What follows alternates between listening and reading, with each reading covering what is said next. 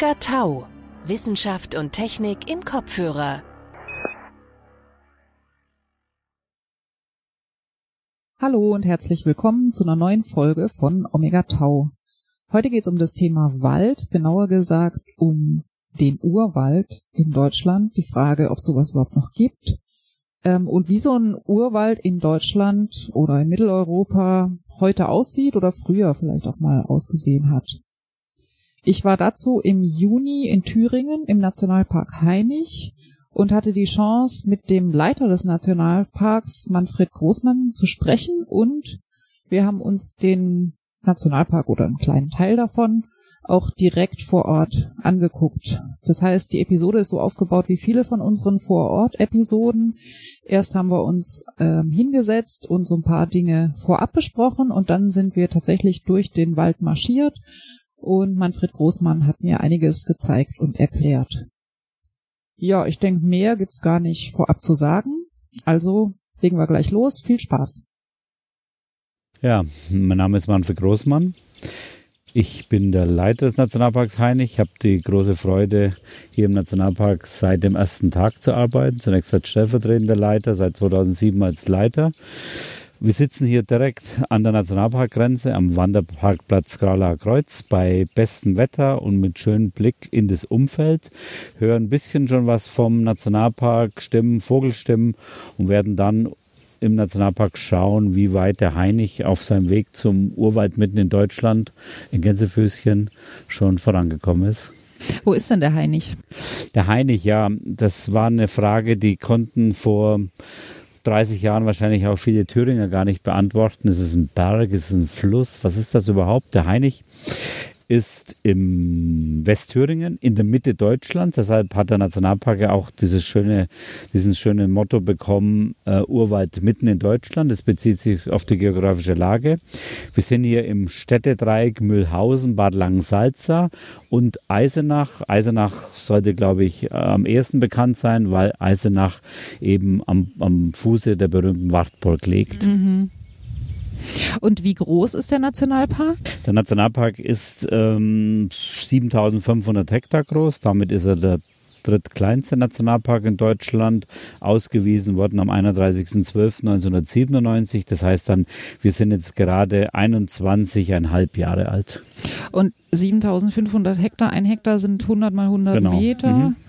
Und das ist jetzt so ein langgezogen, ist, ist ja, glaube ich, ein Bergrücken, oder? Naja, ähm, wenn ich zum Standort vielleicht noch was äh, sage, zur besseren Erläuterung. Ähm, der Heinig ist ein Muschelkalk-Höhenzug, der Teil ist einer Muschelkalkkette, die sich rings um das Thüringer Becken legt. Das Thüringer Becken ist so eine, wie es der Name sagt, eine Beckenlandschaft aus äh, Käuper mit Höhenlagen um die 200 Meter, ziemlich kontinental geprägt und hufeisenförmig sind dann Muschelkalk, Höhenrücken und der Heinig ist die westliche Umrandung davon. Im Norden gibt es noch Hainleite und Dün zum Beispiel äh, und hat hier der Heinig eine maximale Höhe von knapp 500 500 Metern, 494 Meter. Wenn wir jetzt hier rüber schauen, äh, dann wird man äh, den alten Berg sehen. Das ist die höchste Erhebung im. Äh, wir sind hier so im Übergangsbereich zum, vom subatlantischen Klima zum subkontinentalen Klima.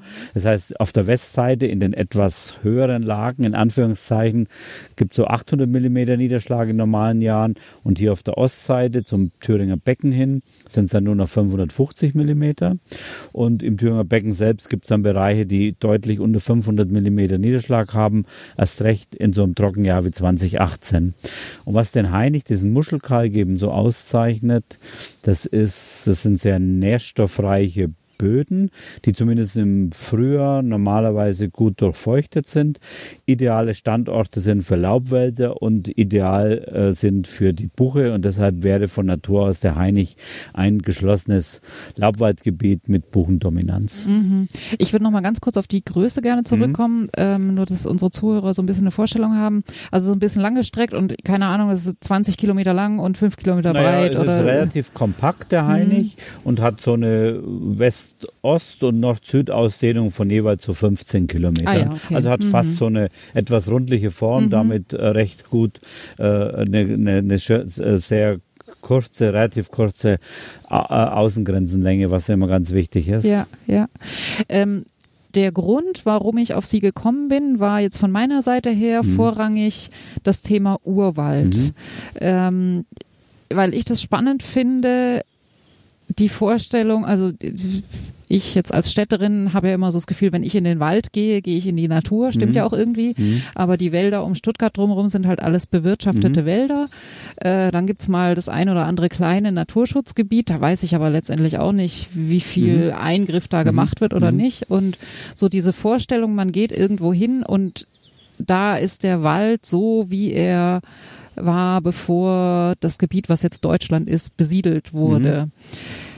Jetzt ist der Hai nicht sehr klein und mhm. noch nicht mhm. so mhm. alt und das war ja früher äh, Militärgelände. Mhm. Ähm, von daher kann man ja wahrscheinlich nicht sagen, ja, das ist jetzt so wie wenn seit der Steinzeit hier immer nur Wald gewesen wäre. Aber geht das in die Richtung? Ähm, das geht in die Richtung, wenn ich in die Zukunft sehe, natürlich nicht, wenn ich die Vergangenheit betrachte. Mhm. Also ähm, ich merke schon, und das ist ja letztendlich auch äh, die, das Ziel, wenn man so einen Begriff verwendet, Urwald ist ein anziehender Begriff ja. durchaus. Also der, der regt die Leute an. Fachlich passt er natürlich für den Heinig nicht. Warum passt er nicht? Urwald ist dann per Definition, wobei es auch viele verschiedene ähm, Definitionen gibt, ein noch nie vom Menschen genutzter Wald, noch nie forstlich genutzter Wald. Äh, es gibt sogar Definitionen, die gehen so weit, äh, selbst indirekte Einflüsse äh, können nicht toleriert werden. Dann hätten wir so streng genommen eigentlich gar keinen Urwald weltweit, weil indirekte Einflüsse des Menschen über Klimaveränderungen, Nährstoffeintrag und so weiter hat nur Einheiten. Bleiben wir, gehen wir mal jetzt nochmal zurück nach Deutschland. Deutschland. Nur muss man schlicht und einfach konstatieren, einen Wald, der noch nie vom Menschen genutzt worden ist, den gibt es in Deutschland schon lange nicht mehr. Mhm. Wir sind bestenfalls, sage ich immer, hier auf dem Weg zum Urwald mitten in Deutschland. Das heißt, seit der Ausweisung des Nationalparks gibt es hier keine forstliche Nutzung mehr. Jetzt sind 20 Jahre natürlich äh, noch ein sehr kurzer Zeitraum. Und ich sage immer, auf dem Weg hin zum Urwald braucht der Heinig nur noch eines und es ist Zeit. Und es kann sehr viel Zeit sein. Man muss einfach nochmal so die Waldgeschichte Deutschlands betrachten und dann stellt man fest, dass allein so ein geschlossener Laubwald durchaus was Besonderes ist. Ähm, vor 15.000 Jahren am Ende der Eiszeit, als nördlich von ähm, Berlin die Gletscher anfingen zu schmelzen, äh, war hier Deutschland so eine Kältesteppe. Da gab es keine geschlossenen Wälder. Da sind die ersten Bäume eingewandert äh, vor 10.000, 12.000 Jahren. Das waren dann Bäume, wo dann der Same leicht fliegen kann, wie bei der Kiefer oder bei der Birke, die dann auch diese offenen Böden gut besiedeln äh, äh können. Später sind dann weitere Baumarten eingewandert. Das heißt, über denn über die, die Samen haben die sich von Baumgeneration zu Generation weiter vorgeschoben und die Buche ist relativ spät gekommen. Relativ spät heißt hier so vor fünf oder 6.000 Jahren nach Mitteldeutschland. Und wenn ich die potenziell natürliche Karte Deutschlands anschaue, das heißt dann ist die Karte, die den Zustand Deutschlands abbildet, wenn es den Menschen nicht gäbe, dann stellt man fest, es sind exakt zwei, äh, zwei Drittel der Fläche, 66 Prozent Deutschlands, wären von Natur aus von Buchenwäldern bedeckt. Mhm. Heute sind es weniger als fünf Prozent. Mhm. Und alle diese Buchenwälder waren bis vor 50 Jahren in irgendeiner Art und Weise forstlich genutzt, sind also vom Menschen mehr oder weniger stark verändert worden. Der übrige Teil Deutschlands ist ja viel, viel stärker verändert worden. Das heißt, zwei Drittel der Waldfläche ist komplett äh, weggekommen. Da haben wir heute Äcker und Wiesen, Siedlungen, Gewerbegebiete, Straßen und so weiter. Und das verbliebene Drittel, was also heute Wald ist, wird von Fichten und Kiefern dominiert, die von Natur aus nur eine Randrolle im wahrsten Sinne des Wortes spielen würden.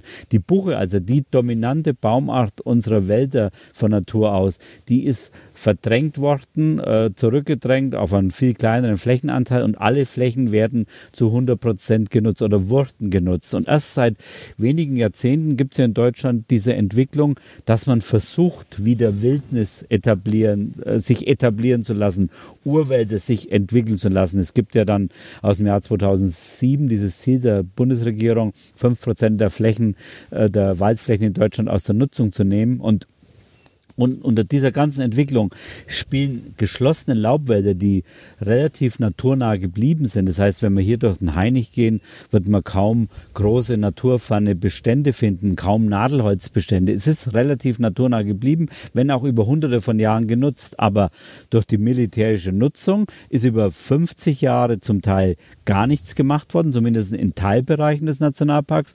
Und seit der Nationalparkausweisung, seit 1900, Ende des 1997 ruht jegliche forstliche Nutzung. Das heißt, wir haben heute die größte nutzungsfreie Laubwaldfläche Deutschlands hier im Heinig mit über 5000 Hektar Laubwald, äh, die sich ungestört auf dem Weg zum Urwald entwickeln können. Was heißt denn forstliche Nutzung? Also es wird kein Baum gefällt, kein nichts genau. raustransportiert und auch nicht gejagt? Äh, das ist wieder, das ist wieder eine andere Geschichte. Okay. Jagd ist immer so eine, also forstliche Nutzung bedeutet, dass hier äh, in den Wald nicht eingegriffen wird, weder, dass hier Durchforstungen gemacht werden, um bestimmte Bäume freizustellen. Man pflanzt nichts auf und das Allerwichtigste ist, man holt nichts heraus. Mhm. Wir wollen ja im, äh, im, im, im Wald den nachwachsenden Rohstoff Holz nutzen, macht ja auch Sinn, aber es muss eben auch Flächen geben. Dazu gehört der Nationalpark Heinig oder auch andere Flächen, in, die in den letzten Jahren und Jahrzehnten ausgewiesen worden sind, wo sich die Natur möglichst ungestört entwickeln soll, ohne direkte menschliche Eingriffe des Menschen. Es gibt durchaus ja noch Einflüsse, da zählt das Thema Jagd dazu. Natürlich hat auch ein Besucher einen Einfluss. Ja. Natürlich hat die Forschung auch einen Einfluss. Aber das ist nicht zu vergleichen jetzt hier mit einem forstlichen Einfluss, wo Bestände massiv verändert werden. Das heißt, wenn jetzt hier eine Borkenkäfer-Epidemie, wobei ich glaube, die gehen hauptsächlich auf äh, Fichte. Äh, ja, mhm. äh, Nadel, mhm. Nadelbäume. Ähm, also wenn jetzt hier irgendeine, irgendein Schädling mhm. die große Teile des Baumbestands schädigen würde, dann mhm. würde man das halt so lassen, würde sagen, ja gut, ist halt Natur, die müssen dann halt nachwachsen. Ganz genau, so. also in der Theorie zumindest ähm, äh, kann es im Urwald keinen Schädling geben. Schädling ist ja immer etwas, was der Mensch definiert, mm, ja. weil er einen wirtschaftlichen Schaden erleidet. Äh, wenn das hier auftreten sollte, bleibt es äh, im Prinzip äh, ohne jegliche Reaktion von unserer Seite. Äh, man muss dann eben nur aufpassen für den Fall der Fälle, wenn sich äh, entsprechende Insektenbestände über den Nationalpark hinaus ausdehnen und angrenzende Flächen angreifen, dann ist die Frage, was ähm, tut man? Aber das ist in der Vergangenheit nicht aufgetreten und äh, wir hoffen, dass es auch in Zukunft nicht auftritt. Das Thema Borkenkäfer ist ein Thema, was dann ausschließlich auf die Fichtenwälder mhm. beschränkt okay, ist. Okay, Wie ist das mit eingeschleppten Pflanzenarten, die ja. eigentlich nichts zu suchen haben? Also gibt es natürlich auch hier im Nationalpark, vor allem auf gestörten Stellen, so im Randbereich oder auf den ehemaligen Schießbahnen, die das Militär hinterlassen hat. Äh, es gibt aber keine Pflanzenarten, die jetzt hier im geschlossenen Wald sind, also die es geschafft haben, sich gegen diese ursprüngliche Vegetation durchzusetzen. Es gibt dann durchaus auch eingeschleppte Tierarten, die es geschafft haben, allen voran vielleicht der Waschbär. Und da muss man dann eben auch sagen, äh, manches muss man tolerieren. Ähm, das Rad der Zeit kann man nicht mehr zurückdrehen. Es geht beim Nationalpark ja auch nicht darum, irgendwelche Zustände aus der Vergangenheit zu rekonstruieren. Erstens mal wissen wir das gar nicht so und zweitens, es waren andere Rahmenbedingungen und drittens, welche Vergangenheit nehme ich denn? Nehme ich jetzt den Zeitraum Wald vor 15.000 Jahren, muss ich sagen, Fehlanzeige. Mhm. Vor 10.000 Jahren auch wieder äh, eine ganz andere Zusammensetzung. Also wir, wir schauen nach vorne und der, die, die, es gibt dieses schöne Motto der deutschen Nationalparke und ich glaube, das trifft es wunderbar. Natur, Natur sein lassen. Also diese möglichst ungestörte Entwicklung, die direkten Eingriffe des Menschen außen vor zu lassen und indirekte Einflüsse, soweit man es kann, möglichst äh, minimieren und dann einfach schauen, was passiert, was tut sich im Wald, wenn der Mensch nichts tut. Mhm. Und ähm, was ist mit der Jagd hier? Ja, die Jagd ist immer so ein heikles Thema, letztendlich in allen äh, Nationalparken, wo man dann auch schnell merkt, da kommt man im wahrsten Sinn des Wortes an die Grenzen dessen, was wir leisten können. Äh, wir reden hier von mobilen Tieren, für die so ein kleiner Nationalpark mit 10, 15 Kilometer maximaler Ausdehnung von der einen zur anderen Seite gar kein Thema ist. Das ja. können die in einer Nacht dann locker zurücklegen. Und wenn man sich dann hier so umschaut, wir haben angrenzend sehr sehr hochproduktive landwirtschaftliche Nutzflächen. Das sind natürlich die Konflikte vorprogrammiert. Und deshalb findet in allen Nationalparken eine Wildbestandsregulierung statt, wo man dann versucht, äh, äh, die Bestände einigermaßen im Griff zu halten. Bei uns ist es ausdrücklich auch so formuliert, es wird im Nationalpark nicht geschossen aus Nationalparkgründen, sondern was wir jagen, das ist vor allem, das sind die Wildschweine, so ein deutschlandweites Problem ja, äh, machen wir ausschließlich um Schäden im Umfeld des Nationalparks auf den landwirtschaftlichen Kulturen oder durch Verbiss in den äh, angrenzenden forstlichen Flächen, um diese Schäden zu minimieren. Mhm, mh.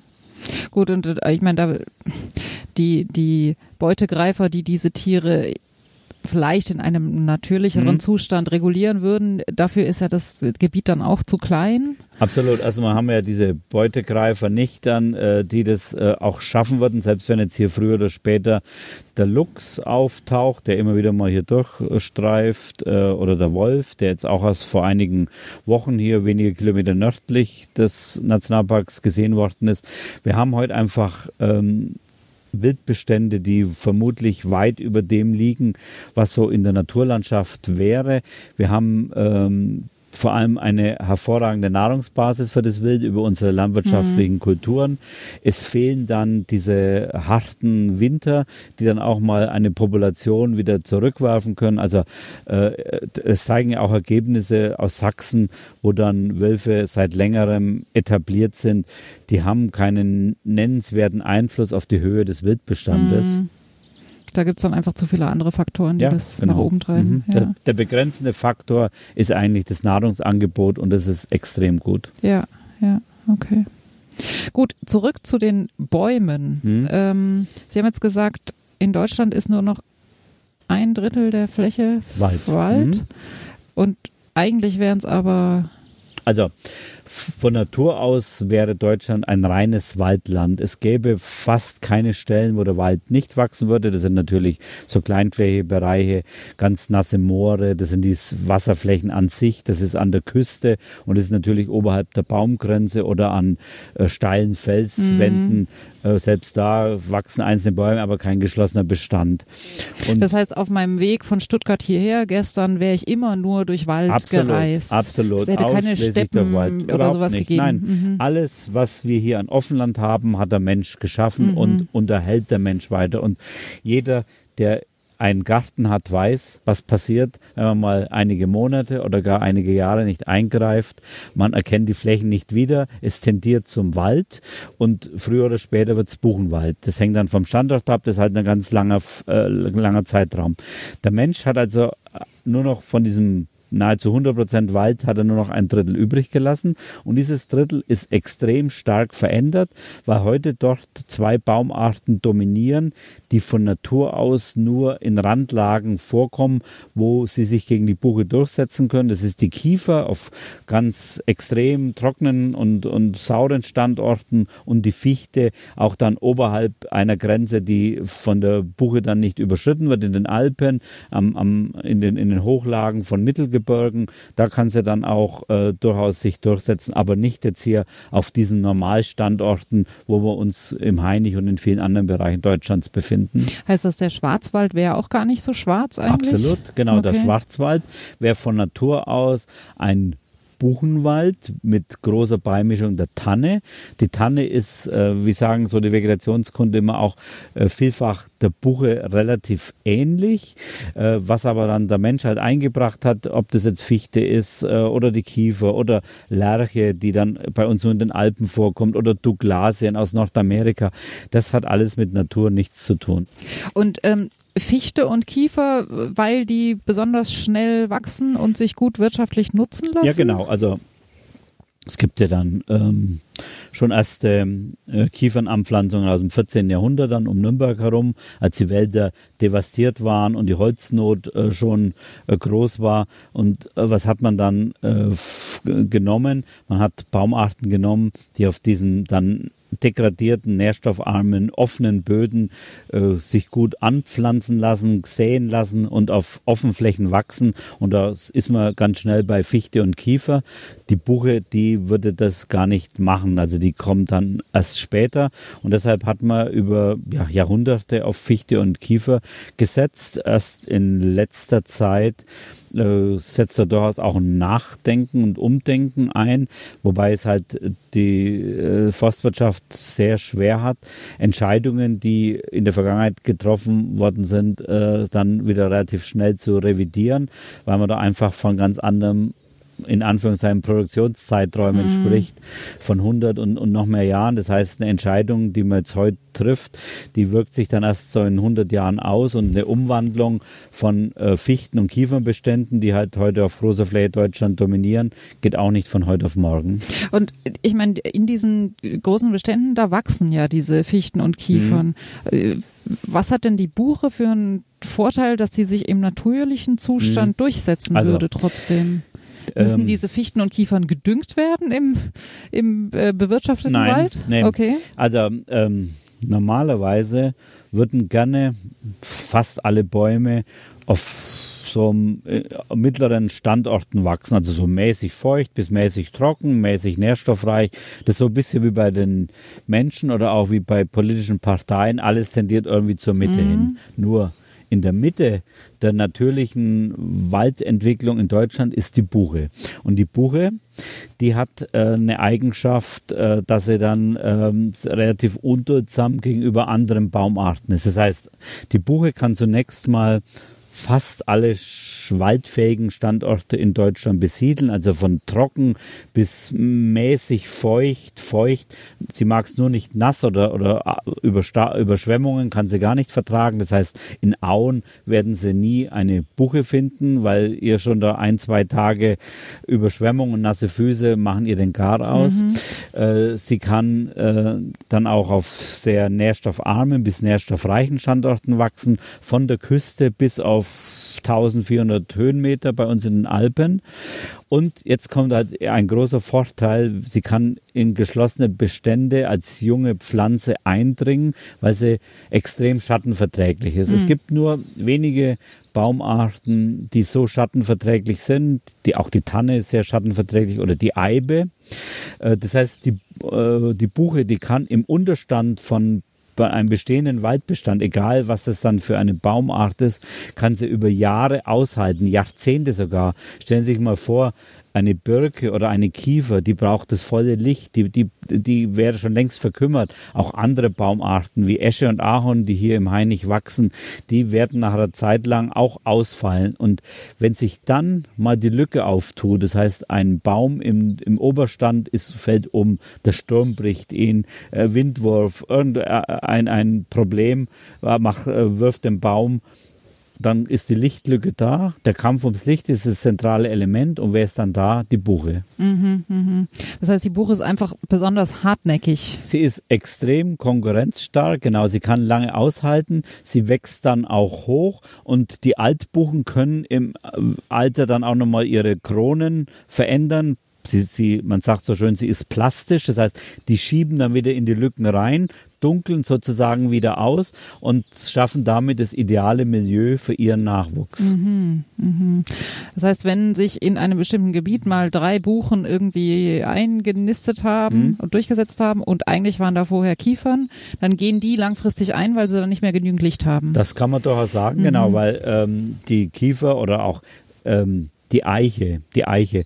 Ich sage immer gerne so äh, jetzt mit, äh, mit dem menschlichen Anstrich, die Eiche gehört zu den Verlierern der Nationalparkentwicklung hier. Warum? Weil sie hier zwar vorkommt, ist vom Menschen eingebracht oder vom Menschen gefördert worden, weil früher Eiche für die verschiedensten Zwecke genutzt worden ist, aber auf diesen Standorten hat sie gegen die Buche keine Chance, weil in den geschlossenen Beständen nicht genug Licht für die Eiche ist. Die Eiche hat nämlich im Gegensatz äh, zur Buche äh, das Problem, sie braucht als Jungpflanze sehr viel Licht. Und äh, das gibt's hier in, in diesen Beständen nicht, zumindest derzeit nicht. Die Eiche hat dann wiederum gegenüber der, der Buche durchaus einen Vorteil, sie kann viel älter werden. Buchen werden äh, so 250 Jahre alt, Eichen können locker das Doppelte, Dreifache auch äh, bekommen muss man, gibt ja gelegentlich auch tatsächlich tausendjährige Eichen, ob sie immer tausend Jahre alt sind, sei mal dahingestellt, aber auch äh, sechs, siebenhundert Jahre ist ja schon was Bedeutsames. Und in der Zeit muss es ihr eben gelingen, einmal erfolgreich den Nachwuchs hochkommen zu lassen. Mhm, mhm. Und das ist jetzt hier mit geschlossenen Buchenwäldern äh, derzeit äh, ganz schwer. Wir wissen aber ja nicht dann, was letztendlich die Zukunft bringt. Äh, Stichwort Klimaveränderungen. Und äh, gerade hier haben wir in den letzten Wochen festgestellt, hat das Trockenjahr 2018 selbst bei der Buche äh, schon Veränderungen bewirkt. Was wäre denn der natürliche Standort der Eiche oder gäbe es die in Deutschland eigentlich gar nicht? Doch, die Eiche gäbe es auch in Deutschland, ähm, aber nur an ganz wenigen Stellen. Äh, das ist zum Beispiel so in der Aue, also die Eiche verträgt im Gegensatz zur Buche verträgt die Überschwemmungen oder so in, in trockenen, sandigen Gebieten, wo sie zusammen mit der Birke vorkommt, äh, auch Bestände, die, die sehr äh, wechselfeucht sind, tonreich. Da gibt's dann die Eichen-Hainbuchenwälder, die kommen von Natur aus auch vor. Aber das sind immer ähm, Sonderstandorte auf der weitaus größten Fläche Deutschlands. Und ich habe es ja schon gesagt, würde die Buche dominieren, zwei Drittel Deutschlands werden von Buchenwäldern bedeckt. Mhm, mh. Jetzt gibt es ja nicht die Buche, das sind ja mehrere Arten, oder? Bei uns ist es nur, ist es tatsächlich nur die Buche. Das mhm. ist hier oft die europäische Buche genannt oder auch Rotbuche. Nicht zu verwechseln mit der Blutbuche. Das ist eine Varietät, die man gerne so am Friedhof und so äh, ähnlichen Stellen dann auch einsetzt. Äh, Facus sylvatica ist der wissenschaftliche Name und sie ist eine echte Europäerin. Es gibt dann je nach Definition so rund zehn Arten dieser Gattung Fagus. Sieben davon sind in Ostasien, eine in Nordamerika und eine, die Orientbuche, ist also in Vorderasien, Türkei bis nach Europa rein. Aber diese Art, uns, unsere Buche sozusagen, Facus sylvatica, die europäische Buche, ist tatsächlich eine echte Europäerin mit einem Verbreitungsschwerpunkt hier in Mitteleuropa. Mhm. Aber insgesamt hat sie es ja dann ganz schön weit geschafft, oder? So evolutionär, wenn es sie ja. auch in Amerika und Südostasien gibt. Ja, genau, wobei das dann äh, ja auch nochmal ganz andere Zeitläufe sind äh, und äh, Dimensionen, die ja von uns unvorstellbar sind. Diese uns, un, unsere Buche, die ist jetzt ja erst vor wenigen tausend Jahren hier nach Mitteleuropa mhm. zurückgewandert und dieser Wanderungsprozess oder diese ja, Ausbreitung der Buche, die hatte auch dazu geführt, dass wir 2011 Welterbe geworden sind, was ähm, vor 20 Jahren niemand gedacht hätte, dass wir heute sozusagen auf einer Stufe stehen mit Yellowstone, Galapagos, Great Barrier Reef und Serengeti, zumindest formal, wohl wissen, dass es nochmal eine ganz andere Gebiete sind. Aber wir sind heute Teil einer Welterbestätte, die äh, viele Buchenwälder in ähm, Europa umfasst. Aktuell sind es sage und schreibe 78 Gebiete und äh, die nach einem Kriterium Welterbe geworden sind, was dann heißt Ongoing Ecological Processes, also diese andauernde dieser andauernde Besiedlungsprozess, diese Ausdehnung der Buche, das ist etwas, was weltweit einmalig ist. Das ist eine Baumart in relativ kurzer Zeit, wenigen tausend Jahren, geschafft hat, große Teile hier, zumindest von Mitteleuropa, zu besiedeln, viele Standorte zu besiedeln, ganze Landschaften zu prägen. Und dieser Prozess, der hält ja auch noch an. Das ist ja nicht so, nur weil wir den jetzt im 20. Jahrhundert sozusagen registrieren, ist es abgeschlossen, sondern das hängt dann eben von den klimatischen Verhältnissen ab, natürlich auch vom Menschen. Aber wenn ich jetzt nur die natürlichen Faktoren betrachte, Bodenverhältnisse und das Klima, und das Klima ist, wie wir wissen, dann keine Konstante. Ja, ja. Wenn ich es richtig gelesen habe, dann gibt es in den Karpaten mhm. noch große Buchenwälder, die, ja. die noch äh, ursprünglich genau. sind. Genau, also wenn, wenn ich sage, es gibt keine Buchenurwälder in Deutschland, dann stimmt das. Es stimmt aber nicht für Europa. Es sind in Europa tatsächlich Buchenwälder, Buchenurwälder erhalten geblieben. Deshalb äh, äh wurde 2007 eine Welterbestätte ausgewiesen mit dem Namen Buchenurwälder der Karpaten zu der dann 2011 fünf deutsche Gebiete gekommen sind, unter anderem Nationalpark Heinig, wo, wo die Bezeichnung dann war Buchenurwälder der Karpaten und alte Buchenwälder Deutschlands. Da haben wir wohlweislich nicht diesen Begriff Urwald mm, genommen, weil er mm. eben fachlich nicht haltbar ist. Es ist letztendlich ein, ein Werbebegriff. Und in den Karpaten. Da gibt es also die größten Buchenurwälder Europas. Es gibt auch noch in anderen äh, abgelegenen Teilen auf dem Balkan oder auch äh, auf der, äh, in, in den Apenninen oder in den Pyrenäen gibt es auch noch Urwälder. Aber die größten gibt es definitiv in den Karpaten, vor allem in der Slowakei, Ukraine und Rumänien. Äh, und warum gibt es die da? Weil es A schon immer schwierige Lagen dort waren. Also da, wenn wir hier sagen, ähm, äh, wir sind jetzt auf 500 Höhenmeter äh, und dort kommt da die Buche auf von 600 bis 1000 Meter und, und noch höher vor, äh, steile Lagen, schwer zu bewirtschaften, war in den letzten Jahrhunderten immer politisch umstritten oder, oder ein, ein, ein Grenzgebiet, Grenze zwischen Deutschen Reich und Österreich, ähm, Russland, diese Bereiche, so dass man dort nie eine Verwaltung aufgebaut hat und eine, eine reguläre Forstwirtschaft betrieben hat. Man hat bestenfalls äh, die Gebiete zur Jagd genutzt, aber es waren immer irgendwie Grenzlagen, äh, die äh, erhalten geblieben sind. Und was ist jetzt da anders als hier? Da ist gar nicht so viel anders. Ähm, wenn man, wenn ich, es ist immer die Frage, auf welche Skala schaue ich jetzt? Wenn ich auf die großräumige Skala schaue, also diesen Naturraum Karpaten betrachte und die Buchenurwälder dort, dann muss ich sagen, das ist ganz was anderes als hier in Deutschland, wo man, wenn man so mit dem Flugzeug auch drüber fliegt, ja sieht, wie kleinteilig bei uns die Nutzung ist, mhm. wie stark wir unser Land verändert haben, wie alles in Rechtecke aufgeteilt ist, unsere Siedlungen, unsere Straßen. Sie können hier äh, Schutzgebiete meistens auch von Weitem erkennen. Äh, man kann bis an die Schutzgebietsgrenze heranfahren. Man hat ein Schutzgebietsschild und die, die Intensivnutzung geht bis an die Schutzgebietsgrenze. Ja. Wenn sie in den Karpaten sind, da dauert es erstmal Stunden, bis sie überhaupt an diese Gebiete herankommen, meistens zu Fuß, diese Urwälder. Äh, und die sind dann eingebettet in großflächige relativ naturnah gebliebene Wirtschaftswälder, auch wenn da zum Teil jetzt in den letzten Jahren auch die Nutzung intensiviert wird. Also ein riesengroßer, relativ intakter Landschaftsraum, wo dann äh, die, die, die, die Nutzung äh, auf einer viel niedrigeren Ebene ist als bei uns. Und dementsprechend, wenn man dann so Zahlen anschaut, für die Karpaten, da werden dann angegeben 6000 Bären, mehrere tausend Wölfe, 3000 Luchse äh, für diesen großen Naturraum. Das ist ja für uns unvorstellbar.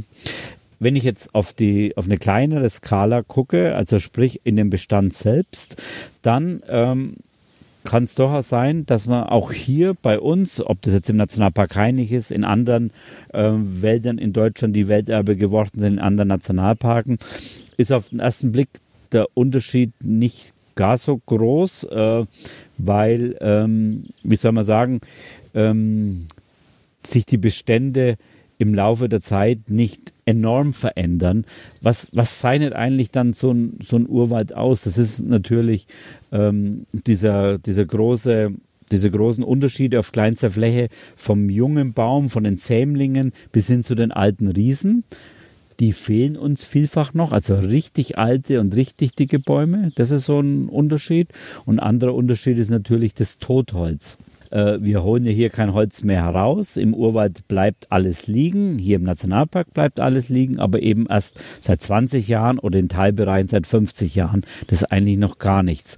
Und es ist klar, nur weil jetzt der, die Fläche unter Schutz gestellt ist, hat man nicht auf einmal ganz viele umgefallene Bäume und Totholz, sondern die Bestände hier und auch in anderen Nationalparken in Deutschland sind meistens so im besten Alter. Die sind 100, 150 Jahre alt und diese Zerfallsphasen, diese Altersphasen, die treten bei der Buche bei 200, 250, mhm. 300 mhm. Jahren auf. Das heißt, wir müssen einfach jetzt noch ein bisschen Geduld haben und mal sehen, wie sich das Ganze entwickelt. Mhm. Kann das dann sein, dass, gut, das werden wir dann wahrscheinlich nicht mehr erleben, aber dass in 100 Jahren dann so eine Zerfallsphase kommt, die dann relativ viele äh, Buchen aus dem Bestand hier gleichzeitig trifft? Äh, das ist eigentlich ähm, normalerweise relativ unwahrscheinlich, weil die Ausgangssituationen sehr unterschiedlich sind. Was eben so ein Urwald auszeichnet, das ist diese zeitliche Komponente schon immer ungenutzt, aber eben auch diese, äh, das sind kleine Mosaikbausteine mit verschiedenen Stadien, die über eine große Fläche verteilt sind und äh, alle Altersstadien aufweisen, die so ein Wald hat. Also vom Jugendstadium, Dickungen, Stangen äh, bis hin zu Altholz und Zerfallsphasen. Und das müssen Sie sich vorstellen, wie so ein, äh, wie so ein Mosaiksteinchen über, in unserem Fall über 5000 Hektar. Und das heißt, man hat dann mal so eine Zerfallsphase dort und einen Kilometer weiter und noch einen Kilometer weiter und dazwischen wächst es hier wieder heran. Das heißt, sie haben ein buntes Mosaik äh, nebeneinander und das bedingt am Schluss diese ungeheure Vielfalt, die diese Bestände haben. Großflächig monotone äh, oder gleichförmige Bestände, die sind normalerweise dort, wo der Mensch eingegriffen hat, weil er dann auf großer Fläche gleichzeitig äh, mhm. gepflanzt hat. Ja. Oder durchaus auch in naturnahen Nadelwäldern, wo es dann auch mal sein kann, durch einen Brand oder durch einen, durch einen großen Sturm, da kann, können auch mal 100 Hektar auf einmal Platz sein. Das ist bei Laubwäldern in der normalerweise nicht der Fall, sondern die verjüngen sich sehr kleinflächig. Mhm, mh, okay. Jetzt ist ja so ein Wald ein ziemlich komplexes Gebilde. Mhm. Ähm, vielleicht können wir das so zumindest ein bisschen anreißen. Äh, wenn, wenn jetzt so ein Buchen, wie nennt man das, Keimling, mhm. kommt jetzt aus der Erde, mhm. dann braucht er ja erstmal gut Wasser und halt schon mhm. irgendwie Licht mhm. und die Erde muss aber auch irgendwie die richtige Zusammensetzung mhm. haben. Und die ist ja entstanden aus den Zerfallsprodukten mhm. von den Generationen vorher. Und dann muss man aufpassen als kleiner Baum, dass man nicht gefressen wird. Zum Beispiel, genau. Also natürlich ist so, so ein Wald ein sehr komplexes System. Ähm, ist aber gerade unsere Buchenwälder sind dann in der Lage, auch gegen Störungen äh, sich sehr plastisch zu verhalten, also resilient zu sein, hier sich wieder äh, in so einem Stadium zu entwickeln, was, was ja natürlichen Verhältnissen entwickelt.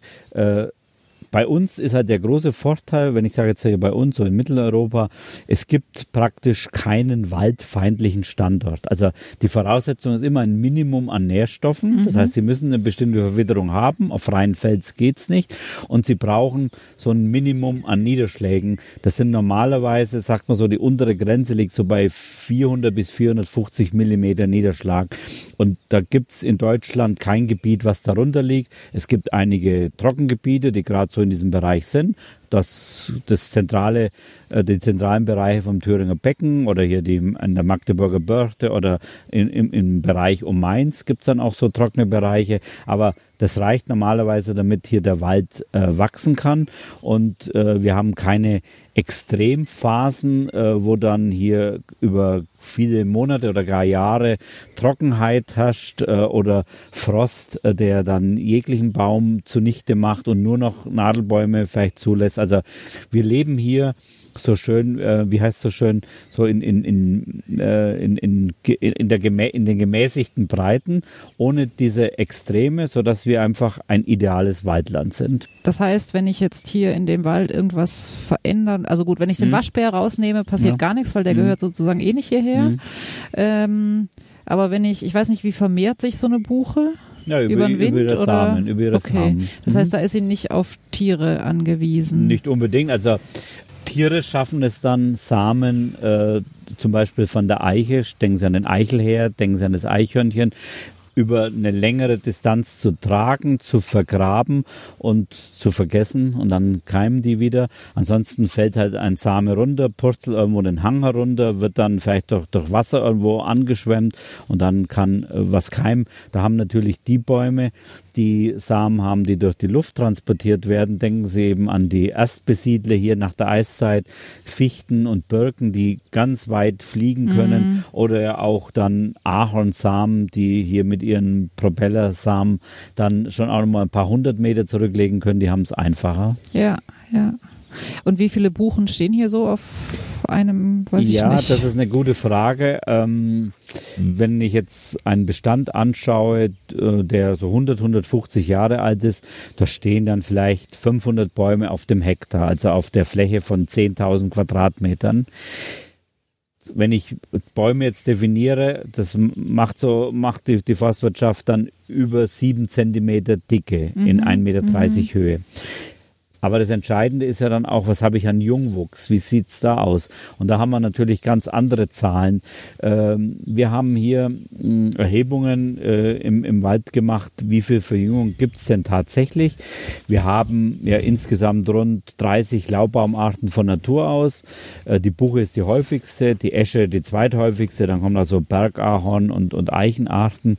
Und wenn ich gerade Bergahorn und Esche betrachte, aber auch Buche, da können Sie auch mal 10.000 junge Bäume auf dem Hektar haben. Mhm. Und dann ist völlig klar, die können nicht alle groß werden. Und es geht darum, welche Baumart kann den Standort am besten nutzen, welche Baumart kommt mit Extremen am besten zurecht, welche Baumart kann äh, den Schatten am besten vertragen, sind wir wieder bei der Buche. Und dann bleiben eben am Schluss von 10.000 Jungpflanzen bleiben nur wenige hundert übrig, die es dann schaffen, auch groß zu werden. Wenn die Buche so viel äh, Schatten wirft, was bedeutet das dann für das Unterholz oder die äh, das Kraut, bedeutet, was auf dem Boden wächst? Genau, also das bedeutet, dass am Boden nur äh, Pflanzen wachsen können, die das ähm, durch verschiedene Strategien mitmachen. Entweder vertragen sie selber so viel Schatten, als Bäume sind es eben die Tanne und die Eibe, oder sie machen es wie unsere Frühlingsblüher. Sie äh, wachsen auf, blühen und fruchten und haben ihren Entwicklungszyklus schon abgeschlossen Ende April, Anfang Mai. Da treibt dann die Buche aus, dann wird das Blätterdach dicht und dann ist es einfach zu schattig für anspruchsvollere Blütenpflanzen. Gibt auch noch jetzt im Sommer eine ganze Reihe, aber diese großen Frühblüherteppiche, die machen sich den Umstand äh, zunutze, dass unser Wald ein sogenannter sommergrüner Laubwald ist. Das mhm. heißt dann im Winter seine Blätter abwirft und der Lichtgenuss dann bis Ende April, Anfang Mai ziemlich ungehindert ist. Das heißt, diese Pflanzen, das ist dann im Sommer einfach nur noch so grünes Kraut und hat eigentlich so seinen Hauptschub schon hinter sich. In der Regel, genau. Es gibt einige wenige, die auch dann im, im Sommer noch äh, blühen und fruchten, aber die Masse macht es vorher, um dann eben, wenn es zu schattig wird, fertig zu sein. Ja. Die ziehen dann ein, sagt man so schön, und kommen dann erst im nächsten Jahr wieder. Haben damit ihren Zyklus erfüllt, äh, haben sich erfolgreich fortgepflanzt und damit ist es gut. Mhm, mh. Okay. Jetzt ist die Buche ein Laubbaum und äh, wirft im Winter ihre Blätter ab. Mhm. Warum?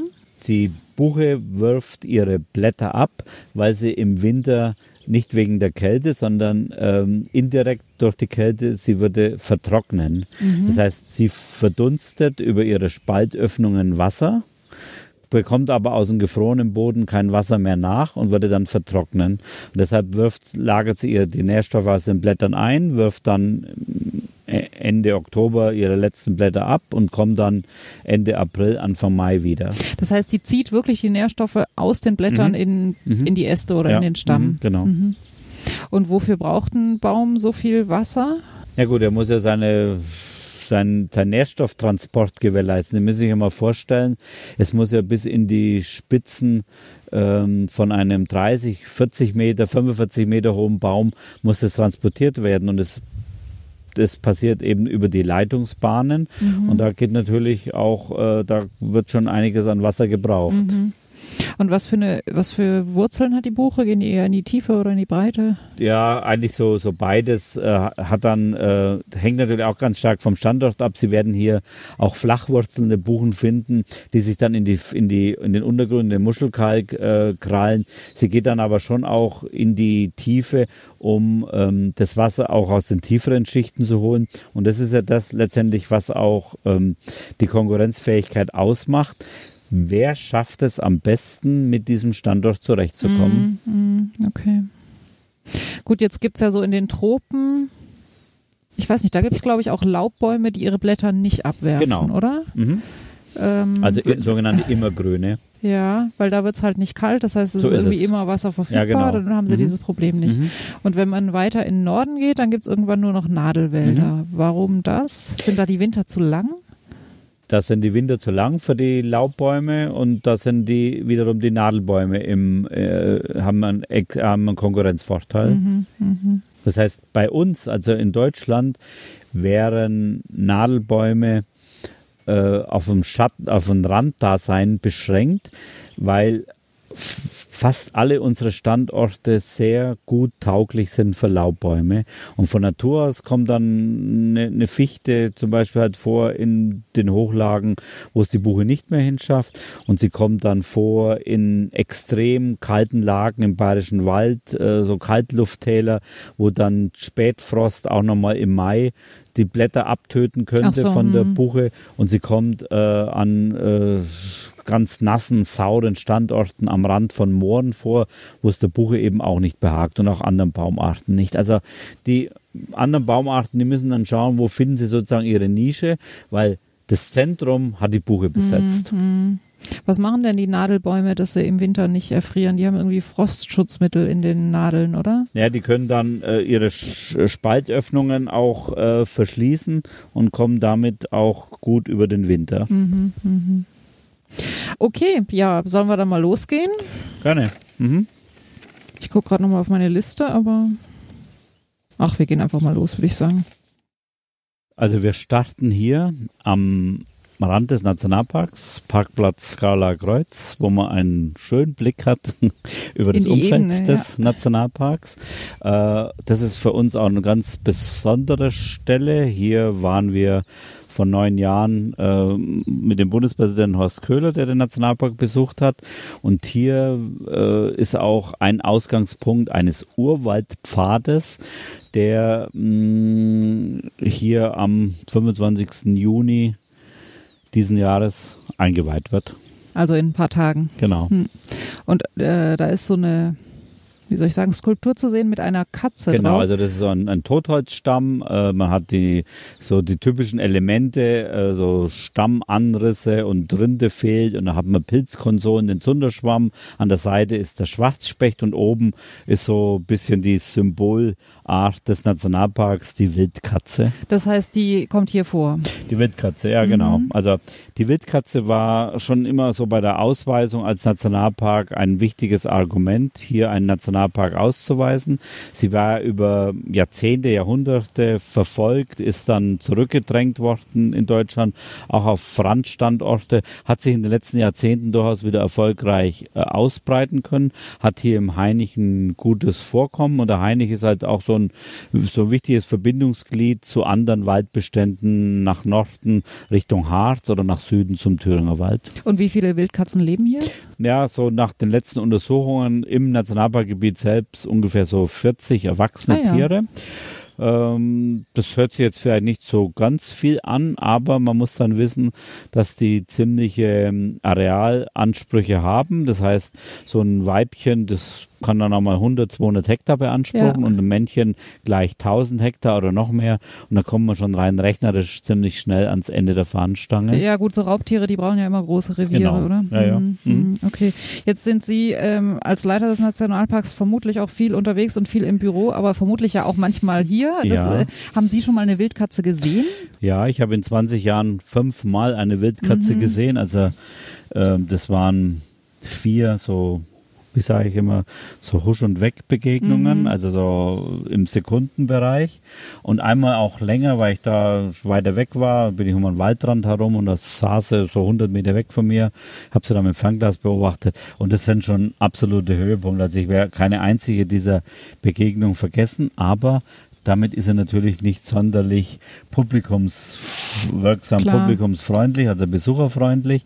Und deshalb ist 2012 hier das sogenannte Wildkatzendorf eröffnet worden, wo wir dann, wo wir dann in einem naturnahen Gehege insgesamt vier Katzen dem Besucher präsentieren können. Mhm. Da Okay. kann man mit hundertprozentiger Sicherheit eine Wildkatze sehen. Im Wald draußen ist es nicht unmöglich, aber eben sehr selten. Ja, die sind ja vermutlich auch hauptsächlich nachtaktiv. Genau, oder? nachtaktiv, dämmerungsaktiv. Unsere Ranger draußen, die sehen schon öfter mal was. Wir haben auch viele Wildkatzenfotos, hunderte auf, in, auf den Wildkameras, aber draußen dann mal was zu begegnen. Grüß dich, Eike, ist halt wirklich ganz schwer. Ja, ja. Gibt es da manchmal Probleme, dass die sich mit Hauskatzen verpaaren? Also hier nicht. Ähm, das gibt's durchaus. Und justament, die ähm, war, waren vorhin ähm, zwei Wissenschaftlerinnen aus Schottland da. Die haben, hallo, die haben dann äh, gesagt, dass es dort große Probleme gibt durch die Bastardisierung. Das spielt hier keine Rolle. Es gibt genetische Untersuchungen und da ist dann schon auch klar festgestellt worden, das ist kein Thema hier. Ja, So, jetzt sind wir dann aus dem Offenland in den Wald rein. Man merkt sofort, es wird deutlich dunkler, Ja. es wird auch kühler, Kühler, ja. schattiger. Ähm, das ist hier auch eine wunderschöne Stelle, um so ähm, den Besucher auch nochmal über den Werdegang des Nationalparks zu informieren, weil hier äh, war äh, Anfang der Nationalparkauswahl vor 20 Jahren noch ein geschlossener Fichtenwald. Es war ungefähr so ein sechs Hektar großer Bestand und der ist in Anfangsjahren noch eingeschlagen worden. Zum Teil, also da wurde Holz gemacht, zum Teil ähm, ist dann der Borkenkäfer gekommen, die Trockenheit hat den Bäumen zugesetzt, Windwurf. Und wenn man heute hinschaut, dann sieht man nur noch so am Boden die Stuppen der Fichten und ansonsten einen jungen Wald auf dem Weg zum Urwald. Also hier ist dann nichts gemacht worden, hier ist nichts angepflanzt worden. Das sind alles äh, Laubbäume, die hier über die Samen angekommen sind. Und hier entsteht wirklich ein ganz toller junger Urwald. ja. Also man sieht hier so Baumstümpfe und dann halt äh, junge Bäume, die sind so, naja, armdick, würde ich sagen. Ja, genau. Also die, die sind jetzt hier maximal 20 Jahre alt. Mhm, Eigentlich noch so 15 Jahre ungefähr. Mhm. Also hier so der, den wir hier so Ja, in zweiter genau. Reihe sehen, Ja, der ja. ist 15 Ja, Jahre ja. alt? Mhm. Ah ja, okay. Da Genau. dachte ich, das Und geht schneller. Man, man kann sich vielleicht so vorstellen, wenn man jetzt so, so viele Bäume auf kleinster Fläche sieht, die können gar nicht alle Nee, groß klar, werden. die da stehen fehlt viel zu Platz. dicht. Wenn wir auf der anderen Seite des Waldes schauen, wie, wie wenige Bäume hier auf so einer Fläche von 100 Quadratmeter stehen, im Vergleich darüber, am Schluss bleibt halt einer von zehn übrig. mhm, ja. und wer es als erster geschafft hat, nach oben zu kommen, ans Licht, der kommt durch. Ja. Jetzt sehen wir hier auf dem Boden recht viel äh, Laub liegen Ja. aus dem letzten Herbst. Wird das äh, vom Monat sein bis zum Herbst oder bleibt Genau, das das- mehrere Jahre? Also das bleibt auch mehrere Jahre, aber das ist halt so ein fortwährender Kreislauf, wo dann das Laub aus dem letzten Jahr sich weiter zersetzt und in zwei, drei, vier Jahren, auch je nach Standort und je nach äh, Feuchtigkeit, sich vollständig zersetzt hat, damit die Nährstoffe wieder dem Kreislauf zugeführt werden. Hm? Gut, wir gehen jetzt hier da ein Stück den Hang runter und schauen mal in einen Bereich hinein, äh, der schon recht urwaldähnlich ist, also wo, wo, wo- auch ein Besucher ohne große Erläuterung gleich merkt, das ist hier etwas anderes. Das sind hier dickere Bäume, da hat man mehr Totholz. Wenn wir jetzt hier so rechts und links schauen, ähm, ich denke, das sind schon ganz beeindruckende Waldbestände. Also die Buche dominiert, der Baum hier mit der glatten, silbrigen Rinde. Es gibt ganz viel Buchen im Jungwuchs, wenn man jetzt hier so schaut, alle so in Ja. Lauerstellung. Aber es gibt jetzt noch keinen Baumriesen, also so ein Baum, der deutlich über einen Meter dick ist oder ganz viel Totholz. Da hinten ist mal so ein abgestorbener Baum. Das sind Bäume hier, die sind also 30, 35 Ja. Meter hoch. Die sind jetzt vielleicht vom Alter her 150, 160 Jahre, Mhm. aber die können locker nochmal 100 Jahre alt werden. Und wenn wir jetzt so solche Bäume anschauen, ähm, die kriegen jetzt so, langsam Dimensionen, wo es interessant wird. Also so 80 Zentimeter dicke oder gar Ja, über einen ja, Meter. Ja. Was mir jetzt hier auffällt, ist, es gibt halt diese, diese ganz jungen Ja. Bäume, die halt, die sehen jetzt für mich noch so ein bisschen mehr aus wie Gebüsch, die sind nicht mal so hoch wie ich und diese großen, aber irgendwie nichts dazwischen. Ja, genau.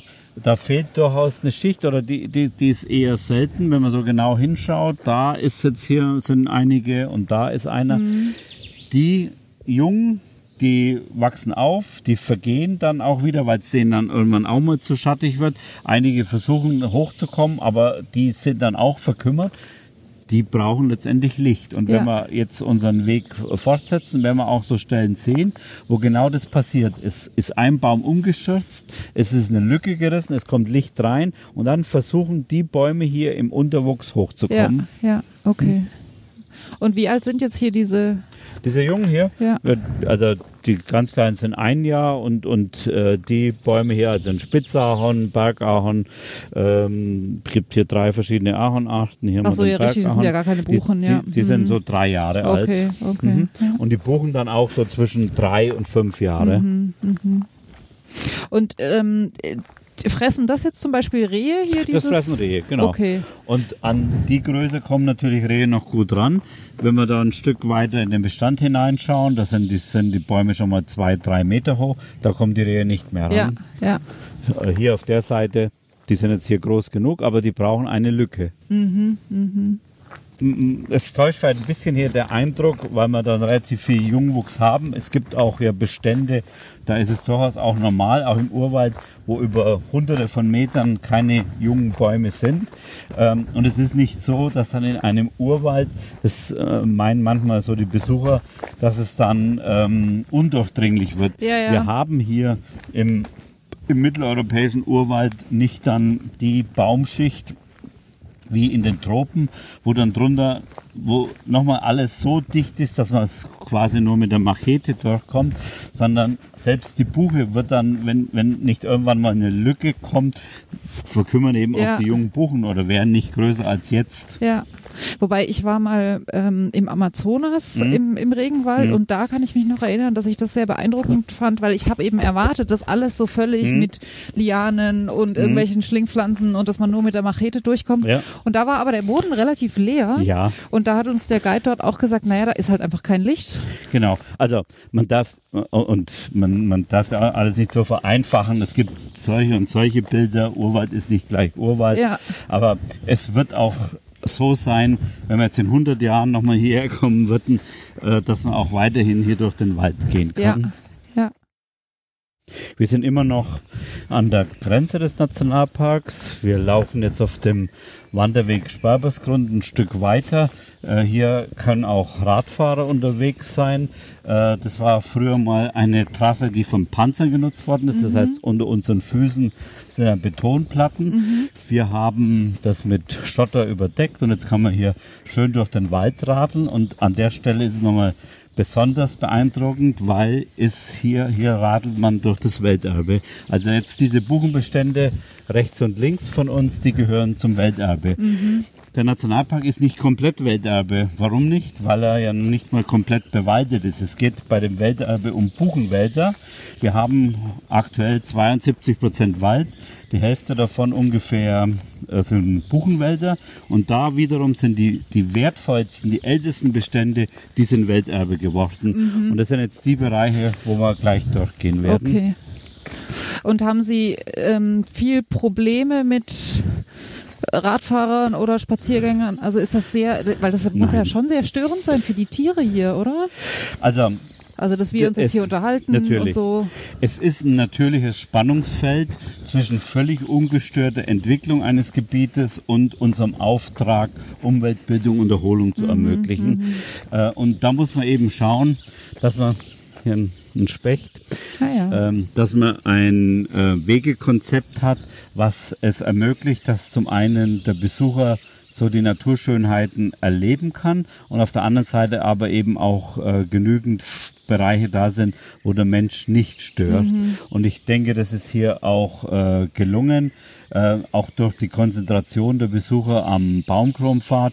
Das heißt, äh, die, die Hälfte aller Besucher sind an einem Punkt, das ist am Baumkronpfad. Da kann dann mal an einem Wochenende sehr viel los sein, führt aber dazu, dass der, der Rest des Nationalparks weiterhin sehr ruhig ist. ja. Ja? ja. Jetzt, wenn man hier nochmal so reinschaut, äh, da kann man schon erahnen, zu welchen Dimensionen Buchen fähig sind. Wir haben jetzt hier Buchen, die haben so 80 Zentimeter Brusthöhendurchmesser, sagt so der Forstmann, gemessen in 1,30 Meter Höhe. Ähm, wenn ich das jetzt mit Urwäldern vergleiche, dann kann man mal schön sehen, wie weit sind wir eigentlich auf dem Weg zum Urwald vorangekommen. Im größten Buchenurwald der Welt, Uholka in der Ukraine, gibt es, gibt es eine Schweizer Untersuchung, da gibt es dann 21 dicke Bäume über 80 Zentimeter bis hin zu 1,40 Meter, ich glaube der dickste, die dickste Buche dort, auf dem Hektar. Mhm. Wenn ich jetzt die gesamte Nationalparkfläche betrachte, haben wir im Schnitt gerade mal einen einzigen Baum über 80 Zentimeter auf den Hektar im Schnitt. Weil wir haben ja ganz junge Bestände, wir haben ja. ja auch Bestände, die erst seit 20 Jahren jetzt wieder Wald werden, so langsam, oder Wald zurückkehrt. Wenn ich aber in unsere ältesten Bestände gehe, und das, die gehören hier mit dazu, dann habe ich da nicht einen, sondern bereits elf dicke mhm, Bäume über 80 mhm, Zentimeter. Das mhm. heißt, da 21, 0 oder einen und jetzt sind wir da schon so in der Mitte. Und ja. wenn wir, wir machen alle zehn Jahre die Inventur, äh, da fangen wir jetzt gerade an, machen jetzt die dritte Inventur und da bin ich schon gespannt, was dann rauskommt. Das heißt, da gehen Sie rum und zählen Bäume. Genau, also mhm. gibt es dann so ein Probenetz, äh, da sind dann über 1000 Punkte und die werden alle zehn Jahre exakt gleich aufgenommen. Mhm, okay. Und wie alt sind jetzt hier diese dicken Bäume, die hier Also diese Buchen hier, die sind dann gerade mal so 140, 150 okay. Jahre. Das heißt, in einem Alter, wo sie jetzt an und für sich in der Forstwirtschaft eingeschlagen werden würde, würde man sie jetzt nutzen. Und hier können sie aber noch 100 Jahre älter werden. Und wird ein Baum sein ganzes Leben lang dicker?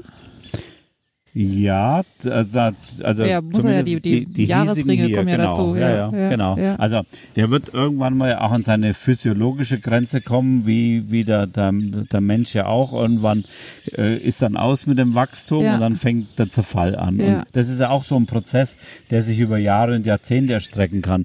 Da wird man dann rissig, wenn man, man äh, die Rinde wird, wird rissig, äh, Äste brechen ab mm, gell, und dann zersetzt mm, sich das so im Laufe der Zeit. Ja. Mhm. Na, was hat denn der für Probleme hier? Das ist jetzt ein Specht, der da ja. schimpft. Mhm. Schauen wir mal, sehen wir Ist denn so eine Buche, ähm, hat die viele Höhlen, wo Tiere drin wohnen können? Na gut. Ähm, der, die Stämme sehen eigentlich relativ glatt aus. Ja, ja, aber äh, selbst dann, gerade bei dem, wo wir sind, sieht man oben Höhlen und der Schwarzspecht schafft es dann auch in diese dicken Bäume, wo sie erste Fauststellen haben, seine Höhlen zu bauen. Und diese Höhlen sind dann wieder ganz wichtig für viele andere Tierarten, die hier als Nachmieter auftreten. Mhm, mh. hm. Aber so hohle Bäume, ich glaube, das kennt man eher von Eichen, oder? Ja gut, das kennt man von Buchen auch, ja? wenn sie alt genug sind. Das okay. Problem ist ja, wir kennen Buchen eigentlich nur bis zum Alter von 140 Jahren. Mhm. Es ist ja, es gibt äh, nur ganz wenige Gebiete in Deutschland, wo die Nutzung seit mehr als 100 Jahren eingestellt ist. Das die berühmten Heiligen Hallen, zum Beispiel Mecklenburg-Vorpommern, wo dann der, ein dortiger Fürst äh, gesagt hat, der Wald ist so schön aus ästhetischen Gründen. Da ist ein Hallen, schöner Hallenwald wie eine gotische Kathedrale. Das belasse ich jetzt dann auch so. Aber wir kennen ja nicht dann, dass man jetzt mal eine große Fläche wie hier in einem Nationalpark Bauwerk aus der Nutzung genommen hat. Und von daher kennen wir die Buche nur eigentlich so mit ihrer, mit ihrem glatten Stamm, mit ihrer äh, glatten Rinde. Und was passiert aber jetzt tatsächlich, wenn die Buchen nicht 150, sondern 250, 300 Jahre alt werden? Das ist halt das Spannende. Ja, ja wenn ich jetzt zu Hause Möbel habe aus Buche, dann ja. sind die aus 140 Jahre alten Buchen normalerweise. Ja, genau. Mhm. Das ist ja Wahnsinn. Ja. Also man sieht, wenn man so am Waldboden guckt, das ist so die, die man riecht es auch noch ein bisschen, die, die Charakterpflanze des Nationalparks oder eine Charakterpflanze des Bodenbewuchses, die, der, der Bärlauch. Mhm. Ähm, und der wird jetzt schon gelb der hat jetzt auch seinen Zyklus beendet, mhm. der zieht jetzt ein und kommt dann erst im nächsten Jahr mhm. wieder. Jetzt ist es eben zu dunkel. Obwohl der Sommer noch vor uns liegt quasi. Ja, genau. ja. Es gibt auch Waldmeister ja? Buchenwald, oder? Ja, also genau. die werden, glaube ich, so klassifiziert nach dem, genau. was am Boden wächst. Ja, genau. Okay. Genau, wir werden dann vielleicht noch einen Waldmeister sehen. Mhm. Ähm, aber wenn man jetzt hier so nochmal in die Bestände hineinschaut, man wird hier eben keine junge Eiche oder junge Kiefer oder Birke oder sowas finden, sondern man sieht dann schon, dann die Buche ist die dominante Art ja. im Jungwuchs. Hier ist dann noch äh, Bergahorn, da kommt noch ein Spitzahorn. Und dann ist eben die spannende Frage, wann gibt es hier mal die Lücke, damit die jungen Bäume groß werden können. Und das werden wir dann noch im Lauf der Wanderung sehen. Ja. Jetzt kommen wir hier wieder in ein Gebiet, wo so ein bisschen größere ja, Jungbäume genau. sind, also so mhm. drei, vier Meter ja, sowas. Ja. Mhm. Aber das tritt schon immer so ein bisschen so in Gruppen auf, oder? Ja, Aber gut, also, wenn sich eine Lücke ergibt, ja, dann ist auch das so der ist es. Moment, wo Absolut, dann alles schießt. Ja. Und ja. oder wenn, wenn, wenn gerade die, die, die Bäume dann fruktifiziert haben oder die, die Früchte hier ähm, ver, verstreuen im Wald, wenn dann die, wenn es frisch geregnet hat, wenn dann die Bedingungen gut sind. Also da spielen oft auch so Zufälle eine Rolle, wobei man auch hier dazu sagen muss, da hat hier die Spuren des Menschen, die sind immer noch äh, spürbar, weil hier vor 20 Jahren noch ein Holzeinschlag war, dann ist hier ziemlich Licht gewesen und dann konnte hier gleichzeitig konnte die Buche hochwachsen, was jetzt hier äh, eher ungewöhnlich ist. Und ähm, ist es häufig, dass man jetzt hier tagsüber auch Tiere sieht? Naja, ähm, wenn man sich ruhig verhält, ja, Okay, äh, kann man schlecht schon natürlich, klar, äh, wenn man hier so als Gruppe durch den Wald geht, wird man kaum mal ein Tier sehen. Mhm. Gut, vielleicht mal ein, ein Reh oder man, man scheucht äh, Wildschweine auf. Also es gibt hier viele Tiere, aber wie es halt oft so ist, die Masse der Tiere sind ja Insekten, die dann sehr klein und Ja. unauffällig sind, die im Erdboden sind, die ähm, in, hinter der Rinde sind, die äh, oder in der Dämmerung und nachts aktiv sind. Man hört jetzt natürlich so die Vogelstimmen, Ja. man hört den Buchfink, Amsel, Mönchsgrasmücke, Zilpzalp und so die, die ganze Palette, die verschiedenen Spechtarten, die wir hier haben. Sie hatten jetzt vorhin gesagt, äh, dass äh, Wildkatzenforscher gerade hier sind. Mhm. Wie, wie kann man sich so eine Forschung vorstellen?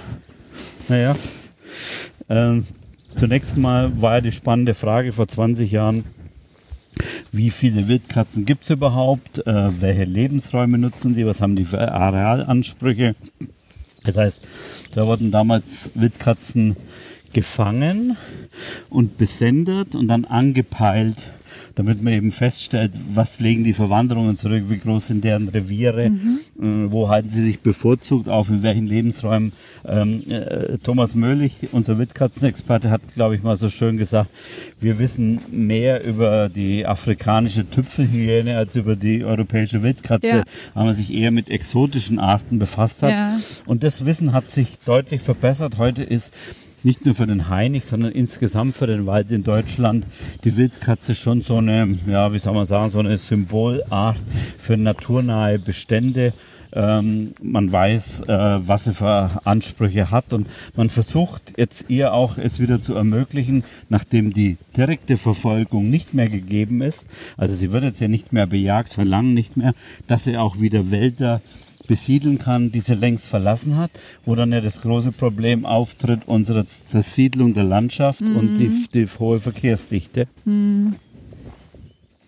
Gibt es da nicht auch ein, ein, Problem mit dem genetischen Pool, wenn nur noch in so isolierten Stücken so jetzt genau, größere Tiere genau, leben? Das ist genau das, äh, was den Schotten offensichtlich äh, zu schaffen macht, also der schottischen Population, was aber vermutlich hier in Deutschland nicht das große äh, Problem ist. Äh, so klein war dann der Bestand auch nicht und es gibt äh, eben Vernetzungen und Ausbreitungstendenzen und äh, da hat man schon den Eindruck, dass die Population jetzt auf einem guten Weg ist. Okay. Wir sind jetzt im sogenannten Langen Tal. Ähm, fast so an der, mit an der höchsten Stelle im Hainich, so 450 Meter ungefähr. So, hier laufen wir so parallel zu einem kleinen Bachtälchen, dem ein wesentliches Element eines Bachtälchens fehlt, nämlich Das Wasser. das Wasser. Ja. Und warum ist das so? Weil wir eben im Muschelkalk sind. Das heißt dann, der Niederschlag, der hier äh, fällt, der versickert ziemlich schnell und tritt dann weit außerhalb des Hainich so in, in Quelltöpfen auf. Äh, hier oberflächlich ist eigentlich nur dann Wasser zu sehen, wenn es einen Starkregen gegeben hat, wie jetzt letzte Woche wo es mal 50 Liter in wenigen Stunden geregnet hat, oder nach der Schneeschmelze. Dann kann hier auch mal richtig Wasser äh, laufen und dann vertieft sich das auch. Deshalb ist ja das Bachtälchen auch eingetieft, weil es eben dann doch äh, gewaltige Kräfte sind, die hier wirken. Ja, ja. Hm? So Muschelkalk ist auch äh, relativ weich, oder? Ja, Also es wird das ist schnell fortgeschwemmt. klüftig, ja, das werden Ja. wir dann auch nochmal sehen. Also, jetzt sind wir in so einem Bereich, wo mh, ja seit 30, 40 Jahren keine Nutzung äh, gemacht wird, wo man dann vielleicht jetzt schon so ein bisschen erahnen kann, äh, was heißt das dann so europäischer Urwald oder europäischer Buchenurwald?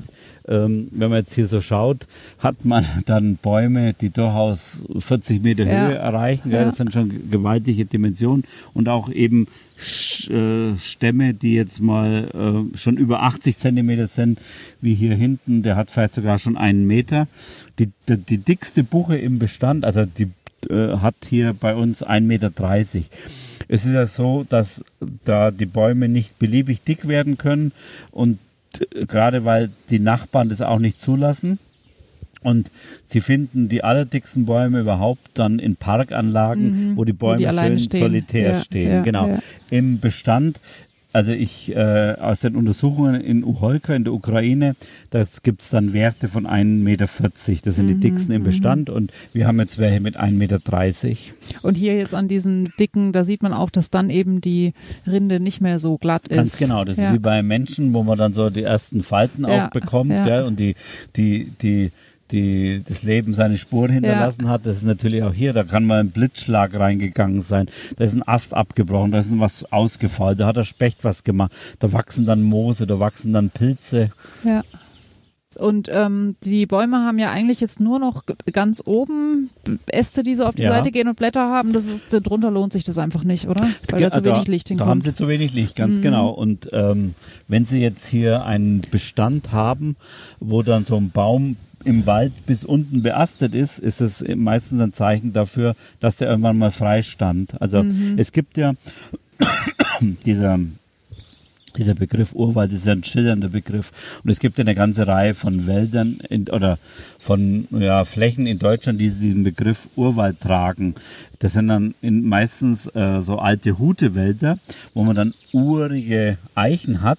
Die standen dort als äh, frei auf, auf, auf einer Weide. Das Vieh war drunter und die konnten sich schön frei entfalten, weil sie keinen Nachbarn hatten. Mhm. Und in den, seit 100 Jahren findet dann auch keine Beweidung mehr statt. Und dann sind die jetzt die alten Eichen eingebettet in mittlerweile auch schon 100 Jahre alte Buchen und werden immer mehr bedrängt. Ah, okay. Ja. ja. Jetzt ist hier ein Baum so ja. schief, der ist vermutlich irgendwie so halb umgekippt gibt. Genau. Das ist jetzt wahrscheinlich so ein Fall, wo dann irgendwie, weiß ich nicht, Sie oder ein Förster mhm. oder irgendjemand durchgehen muss und sagen muss, das ist hier gefährlich für die Fußgänger, den müssen wir jetzt fällen oder ja, nicht. Ja, das ist so ein ganz spannendes Thema, ähm, Verkehrssicherungspflichten in Deutschland. Ähm, das hat sich zum Glück durch eine, äh, durch die Rechtsprechung, höchstrichterliche Rechtsprechung, äh, durchaus zu, in unserem Sinne verändert, äh, wo dann mehr betont wird, dass das Betreten des Waldes auf eigene Gefahr geschieht und dass ähm, zum Beispiel ein vernünftiger Mensch nicht dann beim Gewitter in den Wald geht mhm. oder dass man hier schon weiß, also hier kann durchaus was passieren. Äh, so ein Baum kann umstürzen. Das sind natürliche Gefahren, wo wir dann keine Verantwortung mhm, tragen. Mhm, wir tragen eine Verantwortung, aber dafür, wenn wir Ruhebereiche ausgewiesen haben, eine Sitzbank oder Treppen und Geländer, wenn da irgendwas abbricht, mhm, da müssen wir aufpassen. Okay, ja. Aber das hat sich durchaus verändert und wir werden wir, wir versuchen halt, wenn wir jetzt der Meinung sind, okay, der Baum ist wirklich eine akute Gefahr, dann kommen wir aber hier nicht mit der Säge her, sondern mit der Seilwinde und ziehen den dann um, sodass es aussieht, als ob ihn der Sturm geworfen ah, hätte. Okay. Also ja. wir versuchen die Eingriffe des Menschen absolut zu minimieren. Ja. Ja. Wenn wir jetzt auf die andere Seite schauen, sehen wir hier einen Baum, der sein abgestorben ist und mhm. der die mhm. Rinde komplett verloren mhm. hat. Was ist hier passiert? Das ist eine Eiche. Die Eiche gehört zu den Verlierern der Nationalparkentwicklung, wenn man das eben so nach menschlichen Kategorien einstufen will. Sie ist von jüngeren Buchen überwachsen worden an der Stelle, die Eiche die haben ihr das Licht abgenommen, weggenommen. Die Eiche ist sehr lichtbedürftig im Jugendstadium, aber auch wenn sie älter ist. Und jetzt ist sie abgestorben hier daneben. Das dürfte wahrscheinlich auch eine Eiche gewesen sein oder auch können auch Buchen gewesen sein, die einfach kein Licht mehr bekommen ja, haben. Also ja. wer äh, äh hier langfristig überleben will, der muss eben ans Licht kommen. Ja. Und das sieht jetzt auch nicht so aus, als ob die erst seit gestern abgestorben Nee. ist, sondern man sieht da halt daran, die können durchaus noch Jahre Die stehen können bleiben. viele Jahre noch stehen, genau. Ja. Und in der Zeit beherbergt sie eine reiche Insektenfauna. Ist ja ein großer Unterschied, ob äh, ein Stamm steht oder ob er liegt. Im Stehenden, da ist er meistens dann auch viel trockener und da sind andere Arten drin, wie beim stehenden Stamm, äh, beim liegenden Stamm, der sich am Boden dann auch noch zersetzt. Ja. Also das ist jetzt so ein Wald, wo, wie gesagt, seit mindestens 20 Jahren nicht mehr eingegriffen wird, der sich auf dem Weg zum Urwald befindet, schon ein ganzes Stück vorangekommen ist, natürlich noch kein Urwald ist, aber schön eingebettet ist in einen, in diese große Waldfläche, relativ große Waldfläche des Nationalparks. Wir sind also jetzt in der größten nutzungsfreien Laubwaldfläche in ganz Deutschland. Das sind hier 5000 Hektar Laubwald am Stück ohne jegliche Nutzung. Und wenn wir jetzt hier so in Richtung Nordwesten laufen würden, laufen, würden wir von hier aus so 10 Kilometer ausschließlich durch ungenutzten Laubwald laufen. Äh, das sind keine öffentlichen Straßen, das sind keine naturfernen Bestände. Also Sie werden da keine, keine Fichtenbestände mehr finden. Die hat eh nie eine große Rolle gespielt hier, äh, ist vom Menschen kaum eingebracht worden. Also das ist, da, da kann man schon so ein bisschen ermessen, in, was heißt es hier, Urwald mitten in Deutschland. Ja, ja, auch ja. wenn es nochmal betont werden muss, es ist kein Urwald, sondern bestenfalls auf einem langen Weg dorthin. Der Baum hier ist mittlerweile schon vor fast 20 Jahren umgestürzt. Mhm. Der Wurzelteller ist ziemlich zerfallen. Der Stamm ist aber immer noch, könnte man vielleicht immer noch drüber laufen, ist vielleicht immer noch einigermaßen fest. Das sind einfach so Prozesse, das geht über Jahre und Jahrzehnte, Ja, bis er ja. komplett verschwunden ist. Und es wird nie mehr so werden, wie es vorher war. Das heißt, da hat man eine gewisse Nährstoffanreichung am Stamm. Da, wo er dann umgestürzt ist, hat man eine kleine Mulde, da hat man einen kleinen Hügel, hier der Wurzelteller. Das wird, das, es entsteht so ein Kleinrelief. Und wenn man in den Urwäldern in den Karpaten ist, da hat man das Gefühl, das ist wie so eine Buckelwiese in den Alpen, so ganz äh, äh, viele kleine Dellen. Das ist einfach im Lauf von Jahrhunderten und Jahrtausenden. Und wir sind ja ganz am Anfang der Entwicklung. Vor 20, 30 Jahren ist hier noch genutzt worden. Das ist gar nichts. Ja. Ja, und dieser eben Wurzelteller, da ist zwar, man sieht jetzt zwar keine rausstehenden Wurzeln Mhm. mehr, aber man hat eigentlich diese Form, ist doch genau erkennbar. Ja, genau. Und es wachsen irgendwelche Pilze Genau, daraus. die sind einfach, die sind, zersetzen da das Holz, das sind so Stockschwämmchen, die das Ganze, die, die, die diesen Prozess, äh, die für diesen Prozess unentbehrlich sind, dass das Holz zersetzt wird in die, und die Nährstoffe dann wieder dem Kreislauf zur Verfügung stehen. Ja. Wir sind jetzt nur wenige hundert Meter von der Außengrenze entfernt und es, man hat, man hört schon jetzt kein Verkehrslärm mehr oder so. Also es ist dann schon äh, ein, ein besonderer Eindruck, äh, den man hier hat. Und wenn wir jetzt eben in den Karpaten wären, da wäre halt um uns herum zig Kilometer nur Wald, wenn auch vielleicht genutzt dann. Und hier ist man dann schon auch bald wieder draußen, aber es vermittelt schon so einen Hauch davon, was, was Urwald in Deutschland heißt. Ich habe jetzt hier ähm, eine Pflanze, das ist die Waldgerste und das ist so eine Charakterart. Äh, die, die Pflanzensoziologen äh, sprechen hier vom Waldgersten-Buchenwald. Das ist sozusagen ein, ein Waldmeister-Buchenwald, also gehört sozusagen in diese Gruppe der Waldmeister-Buchenwälder, aber das sind dann die besonders nährstoffreichen Standorte und es halt durch diese Art gekennzeichnet, durch die Waldgerste. Also das sieht jetzt aus wie so ein, Wie eine Gerste. Grashalm ja, eigentlich, Genau, ja. das ist ein Süßgras, wie eine Gerste, das ist eben auch Waldgerste. ja. Mhm. Und das habe ich jetzt nicht verstanden. Hm? Was ist jetzt mit dem Waldmeister? Achso, ähm, da, die Waldmeister Buchenwälder, das ist sozusagen so eine größere Gruppe Ah, okay. Und mit verschiedenen Untereinheiten. Und das ist hier die, die Waldgerste, ist, ist der Flügel mit den, mit den besonders äh, nährstoffreichen Standorten. Okay.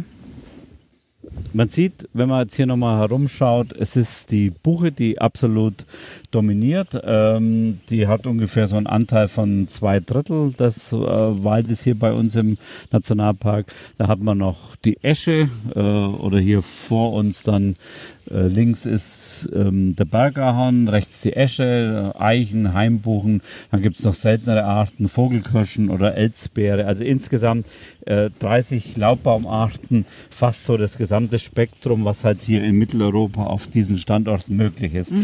keine, kein einziger Nadelbaum, der von Natur aus hier wäre, mit einer Ausnahme, die Eibe. Und die ist fast komplett verschwunden, weil sie ziemlich verbissempfindlich ist. Und die anderen Nadelbaumarten, die man hier noch in ganz kleinen äh, Mengen findet, also die haben jetzt noch so einen Anteil ungefähr von zwei Prozent an der Fläche, alle vom Menschen eingebracht, also von der Fichte über die Kiefer bis hin zur Lerche und Douglasie. Mhm. Die Eibe, die ist doch, ähm, da hätte ich jetzt gesagt, das ist eher so ein Busch, oder? Meint man, die kann aber auch, es gibt auch Eiben, die können einen Meter Durchmesser kriegen. Ah, okay. Die Eibe gehört ja zu den ältesten Bäumen überhaupt bei uns. Also die kann durchaus auch 2000 Jahre alt werden. Mhm. Die wächst halt langsam und wenn sie dann aber mal loslegt, dann kann sie auch zum äh, stattlichen Baum werden. Die erreicht zwar nicht so die großen Höhen, also ein 20 Meter hohe Eibe ist schon bemerkenswert, aber die kann sehr dick werden. Okay. Ja. Was sind das da für Vögelchen? Das ist jetzt der, der kleinste hier mit seinem aufgestellten Schwanz, das ist der Zaunkönig. Ah ja. Ja? Ah, Die sind auch nicht so häufig, oder? Ja, doch, das Ja? gehört Okay. zu den Top 20 der deutschen Brutvögel. Wir Okay. gehen jetzt mal so ein kleines Stück in Ja. den Bestand hinein, weil das sind einfach so Strukturen, die den Urwald auszeichnen. Also nochmal, wenn man jetzt hier so rumschaut, ähm, es ist jetzt, man sieht schon, man hat eine große Vielfalt, also von den jungen Bäumen, so mittelalte äh, bis hin zu den ganz alten. Und es gibt keine klaren äh, Bestandeslinien, weil alles, was man so, was man so an harten Grenzen kennt, das hat der Mensch hinterlassen. Also, sondern es ist allenthalben so ein weicher Übergang. Und ein großer Unterschied äh, zwischen den verschiedenen Stadien bis hin eben zu ganz dicken Bäumen. Und direkt vor uns ist eine, eine Buche, die ist ähm, in fünf, sechs Meter Höhe abgebrochen. Die ist irgendwann mal hier von dem Zunderschwamm befallen worden. Das heißt, äh, ein Sturm hat die zerlegt. Der Stumpf, der steht dann na, über viele Jahre. Auch die, der Baumrest, der jetzt umgestürzt ist, die Krone hat sich schon weitgehend zersetzt. Es ist eine kleine Lücke entstanden und die wenigen Buchen, die hier jetzt da im Umfeld sind, die versuchen die Lücke hier auch zu, äh, zu nutzen und hochzugehen. Und wenn man dann ein Stück weiter geht, setzt sich das auch fort und wir werden noch so weitere Stellen sehen, wo dann einfach ähm, hier ein großer Baum umgestürzt ist und dann die Lichtlücke von den, der nachfolgenden Generation genutzt wird. Aber das ist jetzt eben genau so ein Bild, wie wie es, glaube ich, der Besucher auch erwartet und wie es eben typisch ist für einen Urwald. Es, Sie finden hier keine direkten Spuren des Menschen, das heißt jetzt hier keine Sägespuren, Ja. keine frischen Stuppen. Wenn man hier genau rumschaut, sieht man vielleicht noch einige alte Stuppen, Ja. die aber schon älter als 20 Jahre sind. Das sind so alte Fahrspuren hier, die man Mhm. Ah, noch so okay. erahnen Ja. kann. Aber ansonsten passiert hier nichts mehr. Jetzt sieht der Boden hier relativ zerwühlt aus. Ja. Waren hier Wildschweine unterwegs? Ganz genau. Also Mhm. die Wildschweine ähm, haben hier den Heinig, wie denke ich, nahezu alle Welt in Deutschland flächendeckend besiedelt. Ich habe mal von einer Untersuchung gelesen, dass so ein Wildschwein im, in einem Jahr vier Hektar, 40.000 Quadratmeter umbrechen kann, wie es so schön die Be Bezeichnung ist. Die durchwühlen den Waldboden, suchen dann nach Nahrung. Ist jetzt für uns alles kein Thema, ist aber halt dann ein Thema und deshalb die jagdlichen Eingriffe im Randbereich des Nationalparks, wenn sie auf die Felder rausgehen. Ja. Und hier ist jetzt am, am Boden sind tatsächlich auch nur kleine Bäume, die aus der Erde sprießen. Aber hier ist wieder und- so ein bisschen Kraut. Und dieses, diese Pflanze hier, das ist das Spingelkraut. Mhm. Die, das kann auch dann äh, noch den, den, den, das, den Schatten im Sommer äh, vertragen und lange aushalten. Äh, hier nochmal eine interessante Pflanze, der, der Wolfseisenhut. Mhm. So eine, sehen wir vielleicht noch gelb blühend. Wir gehen nochmal ein Stück weiter. Gibt's hier auch Buschwindröschen im Die Frühjahr? Buschwindröschen, Mhm. klar, gelbes Windröschen, ganz im Frühjahr, äh, die Märzenbecher, äh, hohler Lerchensporn, wunderbare Blütenteppiche. Also Ja. was denn die Wälder hier im Hainich auszeichnet, sind sicherlich zwei äh, Elemente. Einmal diesen, dieser Frühblüherreichtum und dann dieser Baumartenreichtum. Das ist dann auch so eine Struktur, ähm, ein, ein sogenannter Zwiesel, der im, im Wirtschaftswald gar nicht entstehen dürfte. Da hätten wir wahrscheinlich den Baum schon frühzeitig mal gefällt, weil das ist eine natürliche Bruchstelle. Hier mhm. sammelt sich die Feuchtigkeit. Man sieht ja auch, wie die Feuchtigkeit hier runter äh, gelaufen ist und dann bricht er irgendwann auseinander. Ja. Innen drin ist er schon faul und der Stamm hat praktisch keinen Wert. Also das ist so auf, keine Ahnung, sechs Meter Höhe hat sich der Stamm ja, genau. geteilt, mhm. quasi in zwei und weiter oben dann in drei ja, Stämme. Ja, genau. Und da fängt es dann halt an zu faulen. Genau, und das versucht man im Wirtschaftswald zu vermeiden. Das heißt, da geht dann auch der Förster her und schaut, welche Bäume will ich eigentlich langfristig haben, was sind hier so meine Zielbäume äh, und die anderen beseitigt er, damit die gut wachsen können. Mhm. In der in der Natur hier draußen, im, im Naturwald, läuft es ganz anders ab. Da hat die Natur ganz andere Selektionskriterien und wir überlassen das der Natur eben nach diesem Motto Natur, Natur sein lassen. Ja. Ja, hier ist es zum Teil schon wieder zugewachsen. Das ist jetzt die letzten Jahre. Ist hier ein Stamm umgestürzt. Man mhm. kann es vielleicht, wenn wir so ein bisschen jetzt nochmal so schauen, so also ein bisschen ahnen, ist ein Stamm umgestürzt.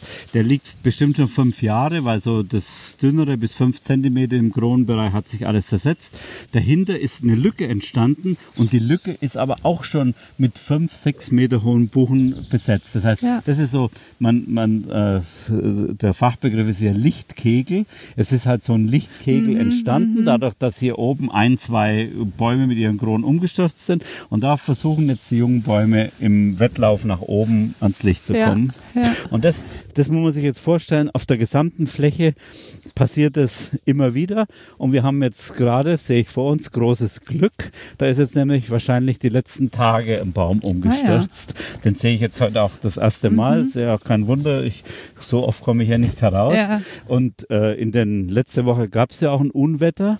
Und ich sage immer, ich bin froh über jeden Sturm, der über den Nationalpark geht. Warum? Weil der natürlich Strukturen schafft. Ja, der ja. dann äh, auch solche Bestände, die noch ganz klar die Spuren der, des Wirtschaftswaldes tragen, dann strukturiert, auflockert, verändert. Und in dem Fall ist offensichtlich. Sind mehrere Bäume ne, umgestürzt. Ist wahrscheinlich, also so jetzt meine Interpretation, so eine Windböe rein und hat einen Baum gepackt und auf den anderen geworfen. Da gab es so eine Art Kettenreaktion. Insgesamt sind es also mindestens drei große Bäume, die mit ihren Wurzeltellern herausgerissen worden sind hier umstürzten, hier noch auch an dem Stamm gerieben haben. Ja. Und sie ist, man, man sieht ja auch, das Laub ist ja noch nicht mal verdorrt. Das nee, heißt, genau. das wird jetzt langsam welk. Ist ja. wahrscheinlich tatsächlich letzte Woche passiert. Ja. Und wenn man jetzt dann so schaut, dann ist eine relativ große Lücke entstanden. Und das ist jetzt eben die Chance für die jungen Bäume. Mhm, mhm. Aber es stimmt, die, die Wahrscheinlichkeit, dass mehrere Bäume umstürzen, wenn einer umstürzt, ist ja gar nicht so klein, dass der dann noch welche genau. mitreißt. Hier sieht man auch nochmal sehr schön, dass es den Buchen äh, hervorragend geht, weil sie diesen wunderbaren äh, geraden Wuchs haben. Also wenn, wenn es einem Baum schlecht geht, wenn er an so einem Grenzstandort ist, auf saurem, nährstoffarmen Stein, äh, Gestein hier mit tro trockenen Standorte im Nationalpark Kellerwald Edersee an den Felshängen zum Beispiel, dann hat man so Krüppelwuchs, dann werden die sechs, sieben Meter hoch und verzweigen sich und äh, hier haben wir kerzengerade Stämme hier, die schon mal 20 Meter hoch gehen, bevor sie sich oben anfangen zu verzweigen und die Bäume hier, die höchsten, sind hier deutlich über 40 Meter mhm, hoch. Mhm. Seinen Hund darf man hier wahrscheinlich auch mitbringen, darf aber an der Leine. An der Leine, oder? genau. Mhm. Wobei auch da betone ich immer wieder, das hat nichts nichts äh, äh, direkt mit dem Nationalpark zu tun, sondern ist eine Regelung, die für alle Wälder in ja. Thüringen gilt. Ja.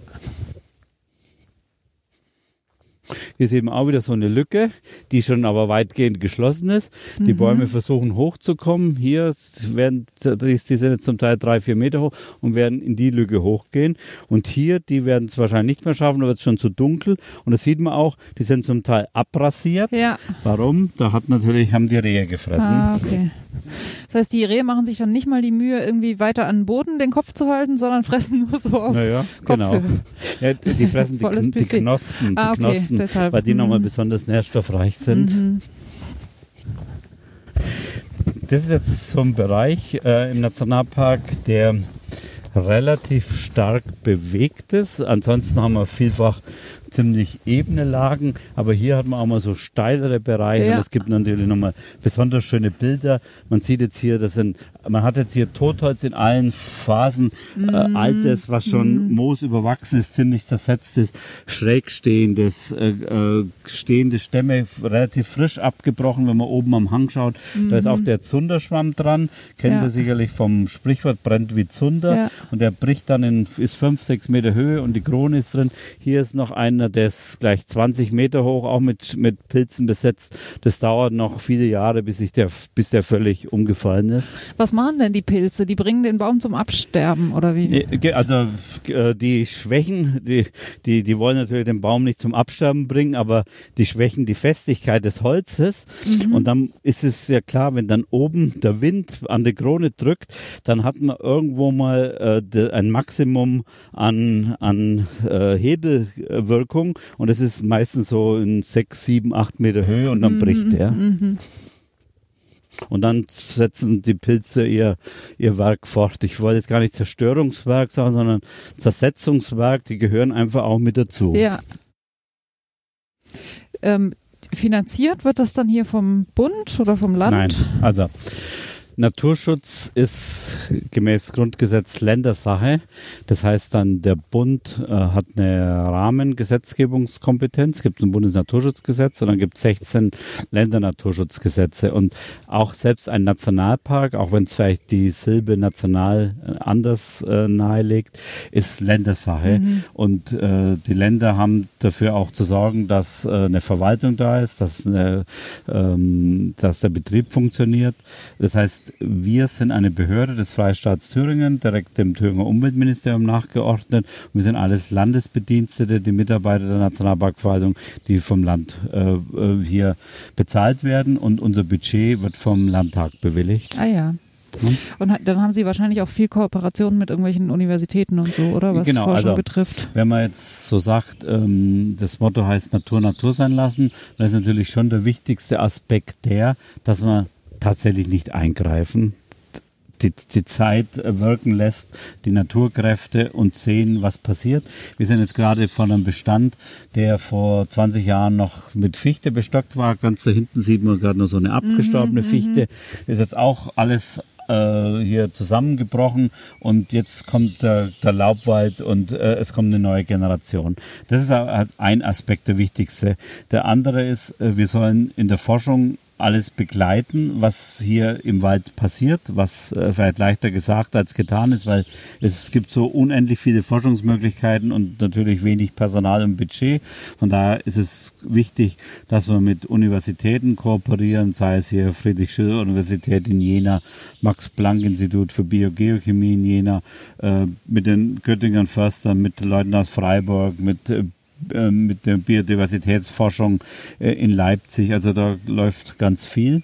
Und der dritte Punkt ist, ist vielleicht auch etwas, was wir heute so machen, ist Erholung und Umweltbildung. also der Mensch ist nicht ausgesperrt im Nationalpark, aber er muss sich halt zurücknehmen. Er kann jetzt hier nicht mit der Motorsäge anrücken und sich sein Holz herausholen, sondern einfach dann schauen, staunen und sehen, was passiert hier, wie es stark ist hier der Unterschied zum Wirtschaftswald, den, den man kennt. Jeder kennt Buchenwälder in seiner Umgebung, wo er, wo er einen Sonntagsspaziergang macht. Ja. Und der Unterschied ist auf vielen Flächen noch gar nicht so groß, weil es halt nur 20 Jahre sind vom Wirtschaftswald jetzt. Aber so Partien, die wir jetzt auch schon so durchlaufen haben, das sieht dann schon anders aus als Ja. im, in einem Wirtschaftswald. Und es wird eben von Jahr zu Jahr werden die Unterschiede immer größer. Und das ist wiederum die Aufgabe der Forschung, das zu dokumentieren, wie war der Ausgangszustand und was ist jetzt so im, über all die Jahre passiert. Ja? Jetzt gehen wir einfach ähm, so ein bisschen querfeldein Okay. hier hoch. Linke Hand sieht man schön nochmal der Bestand, der von der Fichte geprägt war und wo jetzt die Fichte schon kaum mehr zu finden ist. 2018 war hier das große Trockenjahr Ja. und hat dann nochmal die Fichtenbestände weiter dezimiert. Ach so, die sind da weniger tolerant dann. Ja. Ja. Man merkt dann schon auch, wenn man hier so einen Hang hochläuft, wie flachgründig das Ganze ist. Vielleicht sehen wir dann auch noch eine Stelle, wo so ein bisschen äh, der Muschelkalk herauskommt. Also Also mit flachgründig meinen Sie, es ist wenig Erde über den wenig Steinen. Oberboden, ganz genau. Mhm. Ja.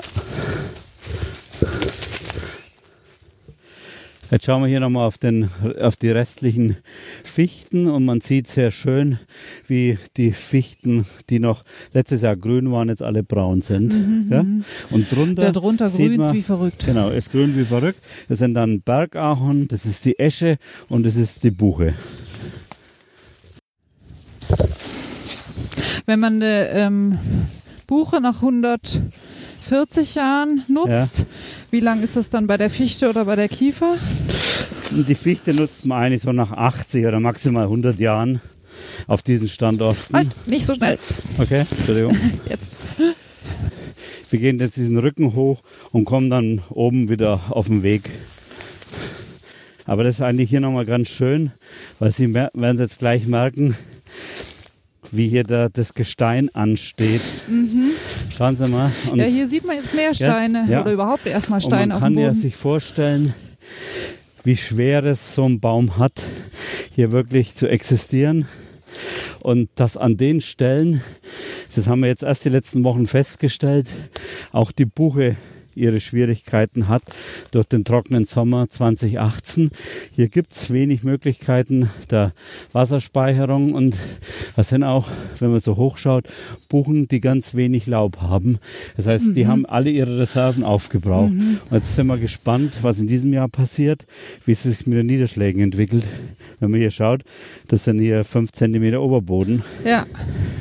Schauen Sie, das hier der Muschelkalk, die Platten. Und was ich so faszinierend finde, ist, dass wir jetzt, wenn man sich vorstellt, dass wir auf alten Meeresboden stehen, der 220 Millionen Jahre alt ist. Ja, ja. Ja, und offensichtlich hat ja die Buche genügend Nischen gefunden, wo sie sich genau. festhalten kann mit ihren also das Wurzeln. ist, was ich vorhin ja mal gesagt habe, äh, hier kann sie gar nicht in die Tiefe, ja. aber sie versucht halt dann wirklich jede Nische, jede, jede Stufe hier zu nutzen und sich irgendwo festzuklammern. Ja. Ja? Genau, jetzt gehen wir hier weiter. Mhm. Man wundert sich überhaupt, dass hier Bäume wachsen können, gell? Ja, ja. Quasi auf dem nackten Stein, mehr genau. oder weniger. Aber das geht halt tatsächlich nur, weil es dann so, weil die weil einigermaßen Regen hier fällt, normalerweise. Und jetzt die spannende Frage ist halt, was passiert? Ist das Jahr 2018 ein Ausnahmejahr ja. gewesen oder was zur Regel? Ja. So, jetzt sind wir schon bald auf der Höhe wieder. Ja, das ist echt der Überlebenskampf hier für die Bäume. Und wenn es dann wie letzten Jahr drei Monate praktisch nicht regnet und die hohen Temperaturen und die Sonneneinstrahlung eine Verdunstung mit sich bringen, dann kann die, die Wasserbilanz nur sehr schlecht sein. Ja, ja. Schauen Sie mal, wie licht hier die Buchen sind. Mhm. Normalerweise müsste es hier viel schattiger sein. Ja.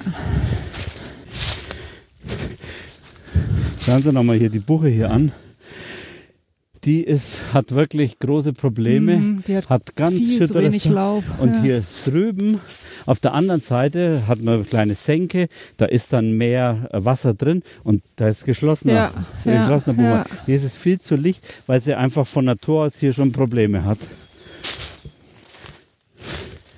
Der Waldlaubsänger, den hört man da, das ist so eine Charakterart der mitteleuropäischen Laubwälder. Und das ist natürlich unsere Verantwortung, hier global betrachtet, den Buchenwald und alles, was hier dazugehört, zu schützen, sich entwickeln zu lassen. Äh, den Rotbuchenwald, den kann man nicht in Südamerika schützen mhm. oder in Afrika, weil es ihn da nicht gibt, sondern das ist unser Beitrag zum globalen Erbe der Menschheit äh, und da müssen wir dem auch gerecht werden. Und wir haben wirklich praktisch 100 Prozent unserer Waldbestände verändert, genutzt. Und da wird es doch wohl auch uns möglich sein, als eines der reichsten Länder dieser Erde wenigstens auf 5 Prozent der Waldfläche die Nutzung einzustellen. Haben wir denn in Deutschland ein Holzmangelproblem? Ja, durchaus. Also okay. wir, wobei wir ungefähr so viel importieren, wie wir auch exportieren. Ah ja, okay. Ähm, aber da ist für mich eben auch die Frage, muss man dann, auch wenn wir ähm, zu wenig Holz haben, muss man dann 100% der Fläche nutzen oder überlegt man sich nicht eher etwas, ähm, muss ich tatsächlich so viel verbrauchen. Mhm. Äh, also wenn man bedenkt, was bei uns alles in die Papierindustrie geht, wie viel Druckmaterialien erstellt werden, die dann irgendwann mal oder schnell wieder weggeschmissen werden. Denken Sie an die vielen Werbezeitungen, die den, den Briefkasten verstopfen. Das sind alles Dinge, da muss man einfach überlegen, wie gehen wir mit diesem natürlichen nachwachsenden Rohstoff um. Nachwachsender Rohstoff heißt ja nicht, dass er in beliebiger Menge an jedem Ort äh, zur Verfügung steht, sondern auch da muss man eben verantwortungsvoll sein. Ja, vor allem dauert es halt eine ganze Weile, und, bis so ein genau. Baum wächst. Was ist denn der, der Nutzen, wenn man das so fragen will, jetzt von diesem Nationalpark über, über das regionale hinaus? Also ist es so, mhm. dass jetzt in so einem Nationalpark eine höhere Vielfalt an Arten ist als in einem Wirtschaftswald? Das ist äh, so eine beliebte Frage, die aber auch aufs Glatteis führen kann, weil äh, man muss dann vielleicht auch fragen, oder das unterstellt etwas, heißt Vielfalt, dann möglichst viele Arten zu haben. Ja, ja da haben heißt Sie recht. Das nicht, ja, gell? sondern ja. dann sind wir nämlich entweder im Zoo oder bei einem, bei Landschaften, die vom Menschen verändert werden. Da könnte man hier vielleicht auch gleich noch eine Abbaustelle machen. Da hat man wieder Offenbereiche. Da könnte man hier ein Stück anstauen. Und äh, von daher muss man auch aufpassen. Mhm. Es geht beim Nationalpark nicht um ein Maximum an Artenzahlen, sondern es geht darum, dass ich die Bestände in ausreichender Population entwickeln können, die von Natur aus hier vorkommen. Also mhm. alles, was hier waldtypisch ist. Und ganz klar ist, wenn wir jetzt im Nationalpark gar nichts machen würden, im Wald machen wir ja auch gar nichts, aber wenn, man, wenn die gesamte Nationalparkfläche, die heute noch zu fast einem Drittel, 28 Prozent sind, aus Offenland besteht, wenn da nicht, nichts gemacht wird, dann wird alles Wald. Ja. Das bedeutet aber, dass alle auch selteneren Offenlandarten Arten und Lebensräume wie Kalkmarkrasen komplett verschwinden. Ja. Das heißt, hier hat, haben wir uns dann verständigt mit unserem Ministerium und unserer Landesanstalt, äh, dass hier langfristig 10 Prozent der Fläche offen gehalten werden sollen. Das heißt, in Form einer Schafbeweidung. Mhm, mhm. und wenn man jetzt eben nochmal auf das, das, das Thema Artenvielfalt kommt, wenn eben diese Flächen zuwachsen, heißt es, die Arten, die dort vorkommen, bestimmte Schmetterlingsarten, äh, bestimmte äh, Pflanzenarten und andere Organismengruppen, die werden halt verschwinden. Ist es jetzt schlecht oder ja, ja, ja. da ist immer die Frage auch, was will man? Ja, aber das, also bezüglich dieser offenen Flächen, das äh, gibt es ja auch auf der Schwäbischen Alb und da sagt man ja dann auch so, ja, das ist so wertvolle Kulturlandschaft ja, und die genau. soll so erhalten bleiben und so weiter und dann wird eben auch beweidet. Ja. Da frage ich mich immer, diese speziellen Arten, die da leben, ja. wo waren die denn vorher? Ja, ähm, da gibt es mindestens zwei Antworten. Zum einen gab es die durchaus auch in der Naturlandschaft an Kleinststandorten, mhm. an Felsen, die nicht zuwachsen konnten. Und zum anderen sind natürlich viele Arten in den letzten 5000 Jahren mit den Jungsteinzeitmenschen, mit den ersten Ackerbau- und Viehzüchtern eingewandert. Mhm. Das heißt, die, die kamen aus äh, ja, Südosteuropa wo, oder, oder von der Asien. Sind. Ganz genau. Also mhm. die haben sind die Arten sozusagen mitgewandert mhm. mit den Lebensräumen. Mhm. Und was wir da also machen, ist dann äh, auch Naturschutz, aber eben Naturschutz im Sinne von Kulturlandschaftspflege. Ja. Ja. Also da muss man einfach differenzieren und, und, und äh, sehen, dass der Naturschutz äh, verschiedene Ziele, auch sich durchaus widersprechende Ziele verfolgt, die man dann nur schwer auf einer und derselben Fläche realisieren kann. Also wir können hier nicht auf einer und derselben Fläche Wildnis machen lassen und Wildnis werden lassen und die Kulturlandschaft mhm, pflegen. Mhm, das heißt also, wir haben uns, wie gesagt, darauf verständigt, auf 90 Prozent der Fläche des Nationalparks gilt dann Natur Natur sein lassen und auf 10 Prozent auf den ehemaligen Schießbahnen wird dann hier in Form der Beweidung versucht, äh, diese wertvollen Arten und Lebensräume, die auch von europäischer Bedeutung sind, äh, hier langfristig zu halten. Ja, das war mir tatsächlich gar nicht so klar, dass dass es in Deutschland natürlich im Prinzip überhaupt keine offenen Flächen So ist es, gab, genau. Also außer vielleicht Moore Absolut kleinflächige Sonderstandorte, die aber, also wenn man jetzt, wenn man sozusagen ohne Menschen über Deutschland fliegen würde, dann würde man nur Wald sehen. Mhm. So, jetzt sind wir noch gleich wieder am Ausgangspunkt. gut. Vielen Dank, es war ein sehr schöner Spaziergang durch den Wald. Gerne. Hat mir auch mal wieder die Gelegenheit gegeben, durch den Nationalpark zu laufen und nicht nur am Schreibtisch zu sitzen. Alles klar, vielen Dank. Okay, gerne. Ja, dem bleibt eigentlich nichts hinzuzufügen, außer vielleicht, dass die ganze Gegend da sehr schön ist. Vielleicht kennt der eine oder andere von euch sie auch noch nicht, so wie ich es vorher nicht kannte. Ich war da ein paar Tage länger. Das ist dieses Dreiländereck ähm, Hessen, Niedersachsen, Thüringen. Und da gibt's echt nette kleine Orte und Städte, auch mit viel Geschichte, innerdeutsche Grenze natürlich, ähm, aber auch ältere Geschichte und tolle Landschaften, man kann schön wandern. Ja, echt eine Reise wert. Wie immer danke an meinen Gast und danke an euch fürs Zuhören. Ich freue mich auf euer Feedback und sage Tschüss und bis zum nächsten Mal.